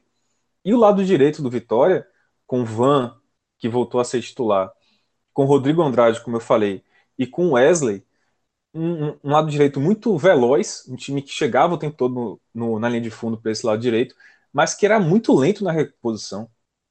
Né? Um time que perdia a bola no ataque, porque também esses três, tanto o Rodrigo Andrade, Van e Wesley, eles arriscam muito. É, o Wesley, inclusive, já está irritando a torcida do Vitória há muito tempo, né? porque ele sempre tenta um drible a mais, sempre tenta dar um passe mais diferente, um passe de efeito, um passe mais difícil, e ele perde a bola. Van é a mesma coisa, um jogador meio carroceiro assim, que tenta partir para cima do adversário e ganhar na força e perde a bola. E Rodrigo Andrade, que é um jogador que não tem muito zelo com a bola, então ele perde a bola. E nessa, na hora de perder a bola pelo lado direito, ele não tem recomposição. Esse time não tem recomposição. E foi assim que o Guarani achou as principais jogadas dele no, no jogo. Né? Foram quatro chances que o Guarani teve no primeiro tempo, todas pelo lado direito do Vitória, todas pelo lado direito defensivo do Vitória. Né? Teve um, um chute do Davó, teve também depois uma cabeçada do Michel Douglas, que veio de um cruzamento da esquerda, teve o gol do Michel Douglas, que foi no cruzamento de Thalisson, a bola foi perdida no ataque, o Guarani encaixou o contra-ataque, veio o cruzamento de Thalisson e Michel Douglas fez o gol, e depois, mais tarde, no primeiro tempo ainda, é, o, o Van perdeu a bola no ataque, teve um, um contra-ataque muito forte do, do Guarani, muito rápido, não houve recomposição, e aí, o, se não me engano, o Davó também botou a bola na trave do Martin Rodrigues. Então, é, ficou muito claro que, que, que, esse time que ele tenta ser mais rápido, mais, mais é, agudo pela direita, também não tem essa recomposição. No segundo tempo, é, Amadeus, fe, Amadeus fez algumas, algumas mudanças. Eu acho que a principal foi ter colocado G2 mais para o centro.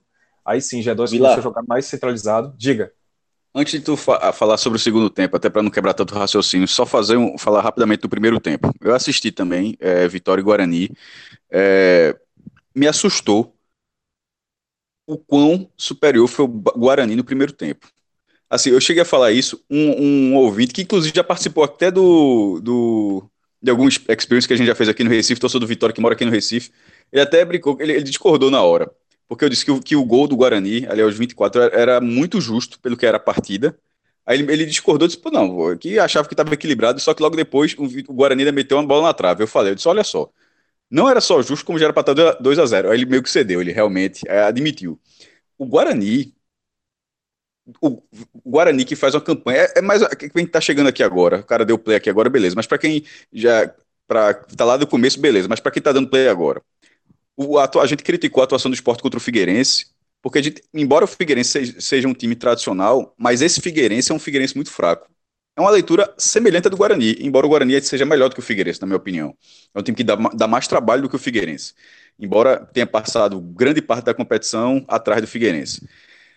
E esse time, o que chama a atenção é esse time ter tido o volume de jogo, ter tido a, a quantidade de boas oportunidades contra o Vitória, diante de um time que tinha tudo para ter uma atmosfera positiva. Estreando o estádio, que querendo ou não, reestreando o estádio, na verdade, uma torcida que marcou, como você falou, quase 18 mil torcedores, é, precisando do resultado, o time tecnicamente, em tese, melhor do que o adversário, e não poderia ter levado um banho de bola como levou no primeiro tempo. Vai para o segundo tempo, eu fiquei pensando, não, pô, o, o, treinador do Vitória vai ajustar isso aí. Não é possível que, que, isso, que isso se mantenha. Aí eu vou esperar a sua análise do segundo tempo para retomar um complemento depois. É, Amadeu ele voltou com praticamente o mesmo time né, para o segundo tempo. Agora, ele tentou trazer G2 mais para o centro, em vez de Rodrigo Andrade fazer esse papel e jogar pelo meio e caindo pela direita, pelo meio e pela direita, ele tentou fazer com que G2 jogasse mais centralizado e caindo pela esquerda, né? Tentou fazendo esse pêndulo ali pela esquerda. E aí, é, o Vitória voltou com atitude um pouco melhor. Eu acho que a atitude do Vitória parece que deu aquela, aquela chamada assim no vestiário, falou, galera, vamos lá, a gente está jogando em casa, tem 18 mil pessoas aqui, a gente ficava reclamando o tempo todo que não tinha torcedor no Barradão. A gente está com um torcedor aqui na Fonte Nova, e aí, cadê a atitude? Me pareceu que houve uma conversa, uma chamada no intervalo. Eu achei que o time voltou melhor no segundo tempo. Mas também, assim, contribuiu o fato do Guarani ter segurado o jogo, né? O Guarani fez uma cera danada, aquela coisa que a gente conhece bem, ainda mais na Série B. O Guarani é, não queria deixar a bola rolar, entregou a bola para o Vitória, tentava ficar cavando falta, fazia falta, enfim, ficou segurando um pouco mais o jogo. Só que o Vitória cresceu no segundo tempo, Cássio. Eu achei que o Vitória melhorou bastante no segundo tempo. E aí faltou o gol, né? Porque é, o Wesley teve uma chance que o goleiro Clever salvou, é, indo para cima dele, uma jogada bem construída pelo Wesley pela esquerda. Depois teve uma cabeçada de Everton Senna que o goleiro salvou também. Teve uma bola na trave de Wesley já no, no finalzinho. E teve um detalhe que eu acho que Amadeu tem que ficar atento, que eu acho que é o principal erro de Amadeu nessa partida contra o Guarani, que é não ter colocado Jordi Caicedo em campo. Quer dizer, ele colocou Jordi no final do segundo tempo, já na reta final, quando ele é para Jordi ser titular desde o início, sabe? Precisou a torcida inteira do Vitória na Fonte Nova ficar gritando Jordi, Jordi, Jordi, Jordi, para Amadeu perceber, opa, eu preciso do cara que, que tem mostrado mais força ofensiva no meu time desde que chegou. Até agora foi o, centroavante que mais mostrou força ofensiva. Eu preciso botar ele em campo. Sabe? Amadeu parece que teve, precisou da torcida enchendo o saco dele para ele poder se tocar que tinha que colocar Jordi. E Jordi entrou no primeiro lance dele. Ele recebeu a bola, brigou ali, usou o físico dele privilegiado para poder ganhar do zagueiro do Guarani, que era o Luiz Gustavo, bem menor deu um pique, uma corrida e tal, chegou à linha de fundo e não tinha ninguém para cruzar, para ele cruzar a bola. Mas assim, já mostrou uma disposição que Anselmo Ramon não tem, velho. Anselmo Ramon é um jogador que eu não sei o que é que ele está nessa fase invicta do Vitória, inclusive, ele não marcou um gol. E ele continuou como titular. É um jogador que nada contra o Anselmo Ramon, acho que deve ser uma boa pessoa e tal, mas assim, o Jordi Caicedo está pedindo passagem no time e ele continua como titular, Anselmo Ramon, sabe? Jogador que não ofereceu nada em campo no primeiro tempo, não, não, não aparece para fazer o pivô. Ele não, ele até demonstrou em alguns jogos com os Marlóis uma capacidade de sair da área para articular a jogada ali, mas dessa vez não mostrou, não tem mostrado. É, então falta, falta é, é, o próprio Amadeu resolver perceber que ele precisa usar Jordi e resolver um problema que ele mesmo criou, que é eu tenho um bom jogador e não sei onde utilizar. Porque qual é o problema de Jordi aqui no Vitória? Amadeu usou ele como centroavante, que é a posição de origem dele, Só que é, Jorginho não é aquele centroavante que tenha, que joga de costas pro gol, né? Que a galera fala que tem que só fazer o pivô, que tem que dialogar com os meias e tal. Ele é um cara mais agudo, aquele cara que joga um centroavante que joga de frente pro gol. Tem esse papo aí no futebol, né? E ele como ponta direita também não sabe, ele, não, ele, ele tem velocidade, ele tem explosão, ele tem uma velocidade absurda, inclusive. Agora, não é um jogador que saiba definir, né? Que saiba cruzar e tal. Mas assim, ele mostrou muito mais. Em qualquer das duas funções, ele mostrou mais do que Anselmo Ramon como centroavante e mais do que Rui, do que Wesley, do que Nixon, vários jogadores que Amadeu testou pela ponta direita. Então o que é que custa, sabe, Amadeu falar assim, ó, é com esse cara mesmo que eu vou, ainda que ele tenha uma deficiência ou outra aqui de finalização, de definição com joga como ponta, mas é com esse cara mesmo que eu vou, porque é o melhor atacante que eu tenho, tentar achar essa função para ele no time e tal, porque o Vitória está precisando mudar a parte ofensiva. É um time que, def que defensivamente resolveu, um time que está tá tomando muito menos gols do que costumava tomar. É o segredo do Vitória para conseguir bons resultados nos últimos jogos, mas ofensivamente ainda carece demais. Ainda carece de opções, jogadores mais é, versáteis. O, o, Anselmo Ramon, como eu falei, é muito pouco participativo. O G2 é um meia bom, mas tem jogado isolado no lado esquerdo e não, e não dá profundidade, não dá dinâmica pelo lado esquerdo que ele tem quando joga pelo meio. É, o Wesley é um jogador rápido, agudo e tal, não sei o que, mas é um jogador que erra muito, é mascarado. Então, assim, é, é, se eu, eu, acho que se o Vitória, se o Amadeu conseguir resolver essa parte ofensiva, usando o Jordi, ó, encontrei o lugar de Jordi, vou insistir nele aqui, vou botar ele para jogar, e aí tentar é, é, arrumar essa parte ofensiva, o Vitória vai ter uma Série B tranquila. tranquila.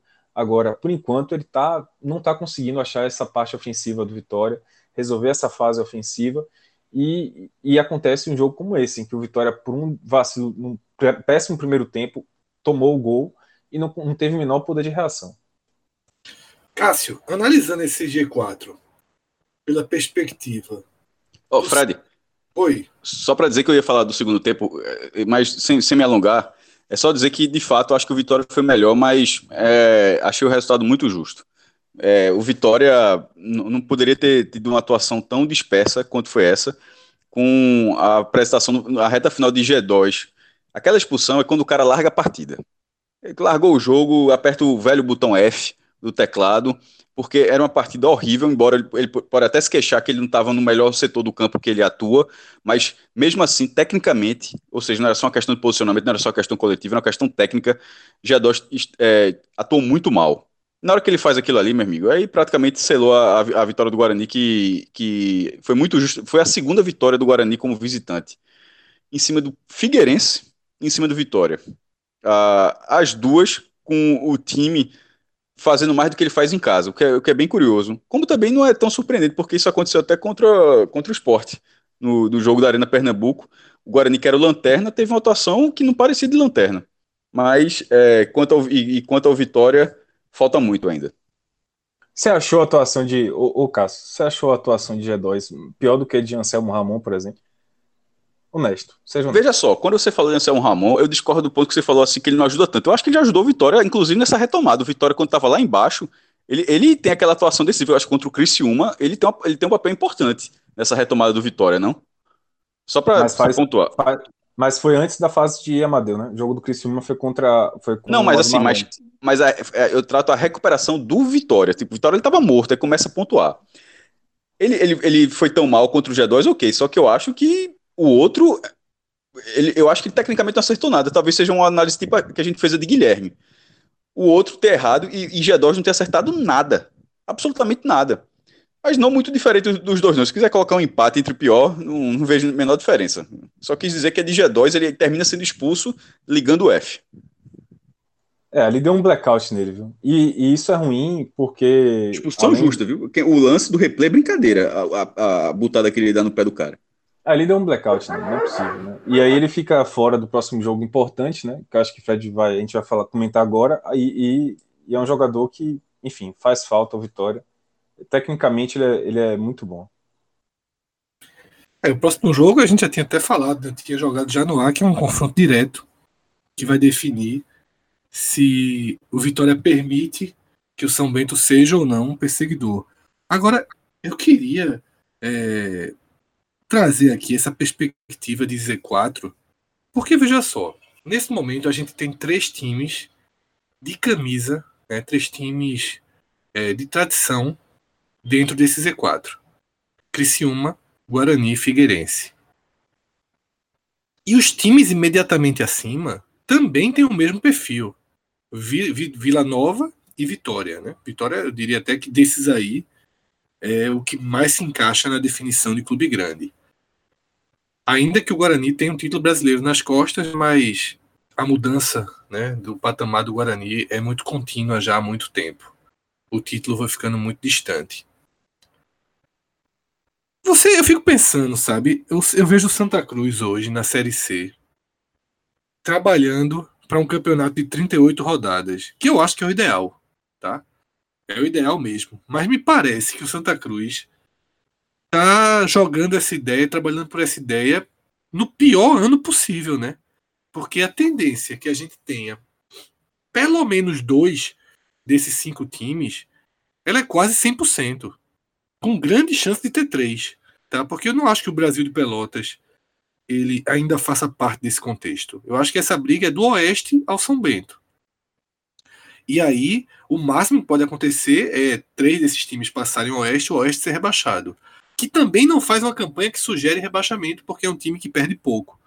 Né? Vence pouco, mas quando você perde pouco, você mostra que você tem é, mais, mais competitividade dentro dos jogos. Tá? Só para ter ideia, o Oeste perdeu seis jogos contra 10 do Vitória, 12 do Guarani, 12 do São Bento. Então eu queria essa perspectiva. Tá? Como é que vocês veem isso? Cássio, João, se vocês fossem presidente do Santa Cruz, vocês guardavam essa ideia mais para frente ou batalhava pelos 38 jogos mesmo? Uh, esse ano a Dazon é, bancou, mas só bancou é, a, a, competição, os clubes, embora tenham sido televisionados, mas não receberam nada. Então, assim, essa queixa das 38 rodadas é bem antiga e eu acho que em algum momento vai acontecer, tem que acontecer. É uma evolução. Assim como a segunda divisão, por exemplo, a primeira divisão começou pontos corridos em 2003 e a segunda divisão, os pontos corridos da segunda divisão começou em 2006. Então, é, não foi no mesmo ano. Da, tudo bem que essa de 2006 já está em 2019, a terceira divisão ainda não chegou, mas acho que uma hora vai chegar. Aí, de repente, a, a, quarta divisão vira o que é a terceira, e de repente se cria até uma quinta divisão regionalizada, enfim. Mas é, acontecendo isso, primeiro, pela composição que está, se cai o Vitória, é no grupo do Santa, meu amigo. É, já é osso. É, eu tive curioso ter falado isso eu acho que ficaria mais difícil, certo? Mas ficaria dentro do grupo. Agora, precisa primeiro, para ficar mais difícil mesmo, a resposta vale se você acha que o regulamento é difícil. Curiosamente, hoje, um alvirrubro, o Wilson Cabuz, me perguntou se eu achava mais difícil subir da C para B ou da B para A. Aí eu respondi para ele que, na verdade, eu acho, até porque eu já disse outras vezes aqui para quem escuta o podcast, que eu acho que, na verdade, o acesso da terceira divisão é o mais fácil de todos, incluindo quarta, terceira e segunda divisão porque é, é, um regulamento onde você precisa ficar em quarto de um grupo de 10 e no primeiro mata-mata já é o mata-mata do acesso. Claro que você pode voar no mata-mata do acesso e um time que seja um time bom ele vai ser regular. Mas tá aí a segunda divisão, você tem que ser regular 38 rodadas. O nível é maior. Eu acho muito pior para subir. Então, no caso da terceira divisão, se caem esses times, é, se cair o Vitória, ficaria no grupo do Santa. O Santa não pegaria time nas quartas. Seria um concorrente forte para o Santa se classificar para as quartas. Mas, por exemplo, Criciúma é, pode ser um adversário nas quartas de final, meu amigo. E é muito chato. Inclusive, o Santa Cruz, perdeu, se eu não me engano, perdeu um acesso para o Criciúma. Foi em 2002, será? Não, quartas de final. Não lembro. Acho que foi um jogo desse contra o Criciúma. Um jogo no Arruda lotado. É, e em 99, um, faz muito, uns 20 anos isso aí, já perdeu até um, um, um, jogo desse, mas seria muito chato pegar um adversário desse, um adversário que tem tradição de mata-mata, que aquele estado é chato pra caramba, Heriberto Rios, tem, ou seja, quem tem Guarani, o Guarani ficaria no outro grupo, se o Guarani cai para a terceira divisão, você pode pegar um mata-mata com o Guarani, é um, é um, clube tradicional, um clube tradicionalista da segunda cidade mais rica é, do interior, na cidade mais rica do interior de São Paulo, porque Santos está lá no Porto, né, mas é eleitoral, é outra coisa. Então, veja só, se esses clubes caírem e o regulamento for mantido, a chance de ter um osso, ainda sem contar que ainda tem Remy e Paysandu, né? Se um deles ficar no outro grupo, porque tem que ver como é que vai ficar a composição. Se esses clubes caírem, talvez fosse melhor, nesse caso, virar pontos corridos. Para o Santa achar que tem, teria condição de fazer um time bom para ter um campeonato mais longo. Porque nesse mata-mata, com esses adversários, um, sendo o Santa Cruz hoje um, um, elenco completamente imprevisível, tirando Pipico, que está de contrato renovado, ficaria bem chato. É, eu fiz essa pergunta, na verdade, pela perspectiva, perspectiva do Santa, só para deixar claro a consequência que pode ser um, um, rebaixamento tão pesado quanto o que se desenha, tá? E vai ser. É que eu tô falando aqui? Fala, Vilar. Pelo menos dois desses cinco times que eu citei, Vitória, Vila Nova, Criciúma, Guarani e Figueirense, pelo menos dois deles serão rebaixados. Ó, oh, veja só, é, eu não, eu não acho, eu acho muito difícil que essa briga contra o Z4 ela mude muito daqui até o final do campeonato. Eu acho que é, esses sete times aí, ó, Figueirense, São Bento, Vitória, Vila Nova, Oeste, Criciúma e Guarani, é, são a briga vai ficar realmente entre eles. Até porque se a gente pegar da 18ª rodada, que foi quando o América Mineiro digamos assim, saltou, né? Saiu do, do Z4 e saltou, deu uma desgarrada. Foi na 18ª rodada. Desde então, quando o América Mineiro saiu desse pelotão aí, ele não mudou. Ele continua com esses sete integrantes desde então. Houve uma alteração, né, de, de times uh, na tabela. O Figueirense entrou no, no Z4, não saiu mais. Uh, o Vitória saiu do Z4 e não voltou mais, enfim. Mas uh, os times continuam, a briga continua entre eles. E aí, desses sete, se você pegar, dá para ter, digamos assim, não, não tem como existir um Z4 dos sonhos para um time da, da Série C como Santa Cruz. Não existe um Z4 dos sonhos, né? Você pode pegar, sei lá, o Oeste, o São Bento, que são times sem muita tradição, botar um Vila Nova, que dos grandes é o menor, mas e aí? Algum grande vai ter que cair, né? Se esse, sete, se esse pelotão do sete for mantido até o final. Volto a repetir, o que eu acho que vai ser difícil não acontecer. E ao mesmo tempo pode ter um Z4 do pesadelo. Porque imagine um Z4 aí que nesse momento é hipotético, mas pode vir a acontecer. Um Z4 com Figueirense, Vitória, Criciúma e Guarani. É um Z4 pesadíssimo, né? Criciúma, Guarani já, for, já foram campeões nacionais, né?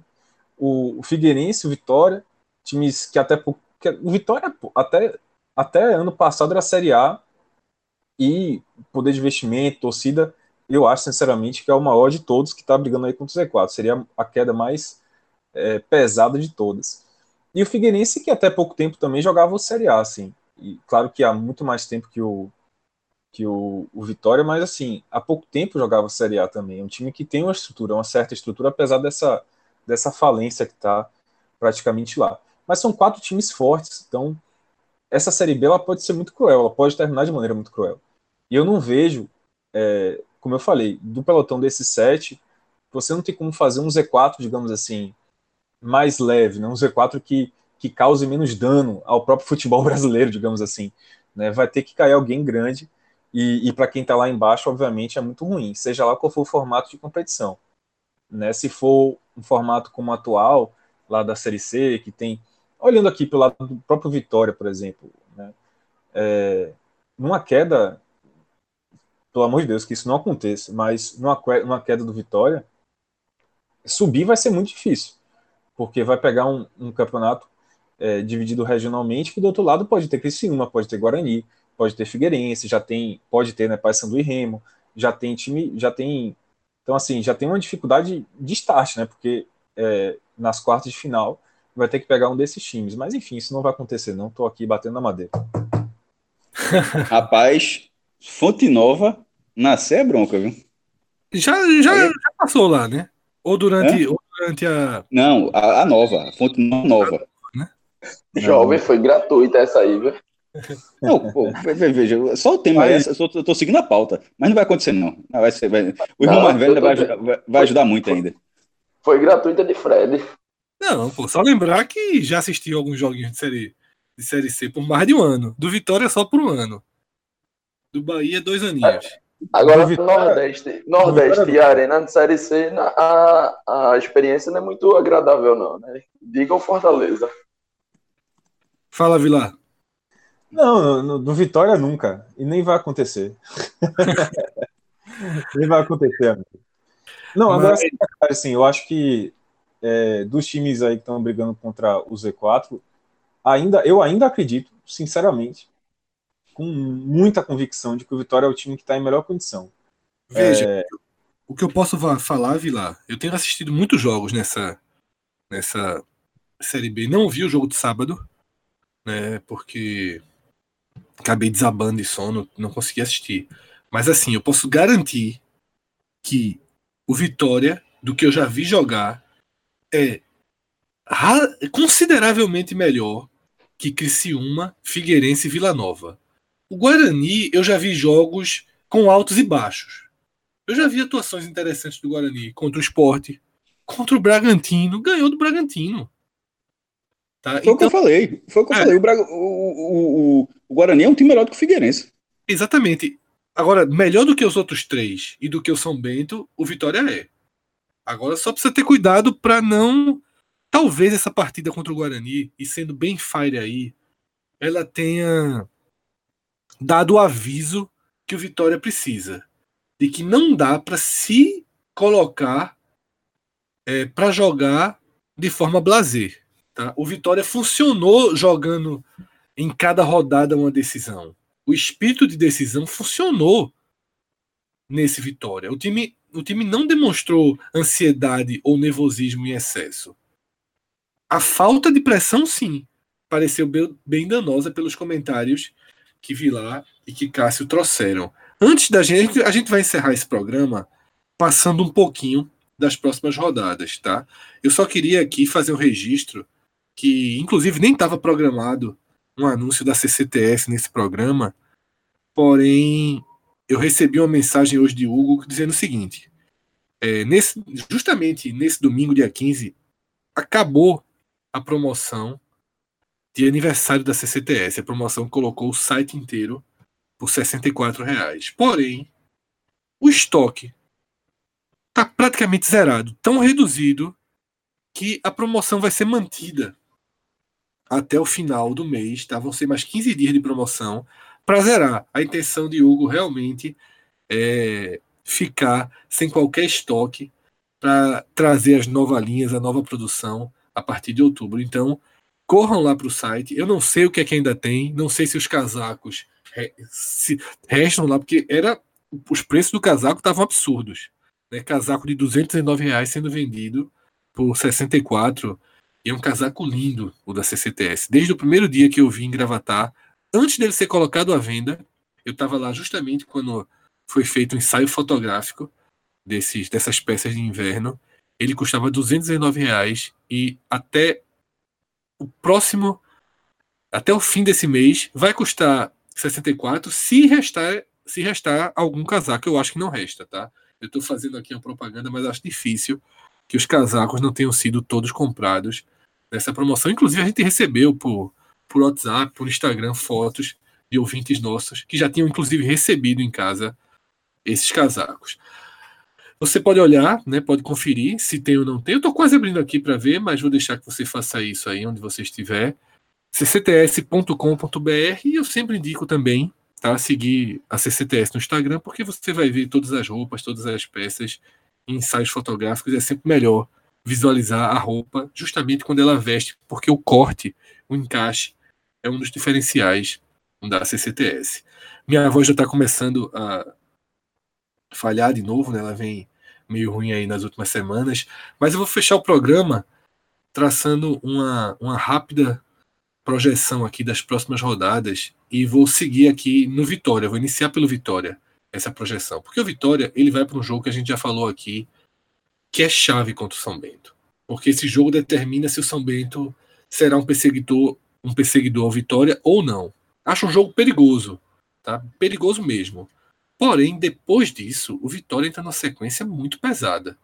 O Vitória recebe o Atlético de Goiás, que está mostrando um, um futebol muito sólido, que deu um trabalho enorme ao esporte na Ilha do Retiro. Engoliu o esporte no primeiro tempo e foi engolido no segundo passou pelo Curitiba sem maiores problemas, também fora de casa, e nessa rodada quase vence o líder, levou um gol na última bola do jogo.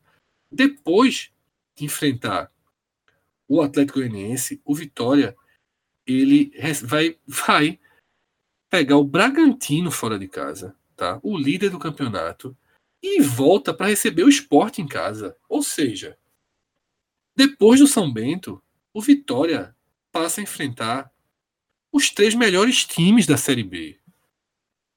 Os três times com maior potencial de construção de jogadas ofensivas da Série B.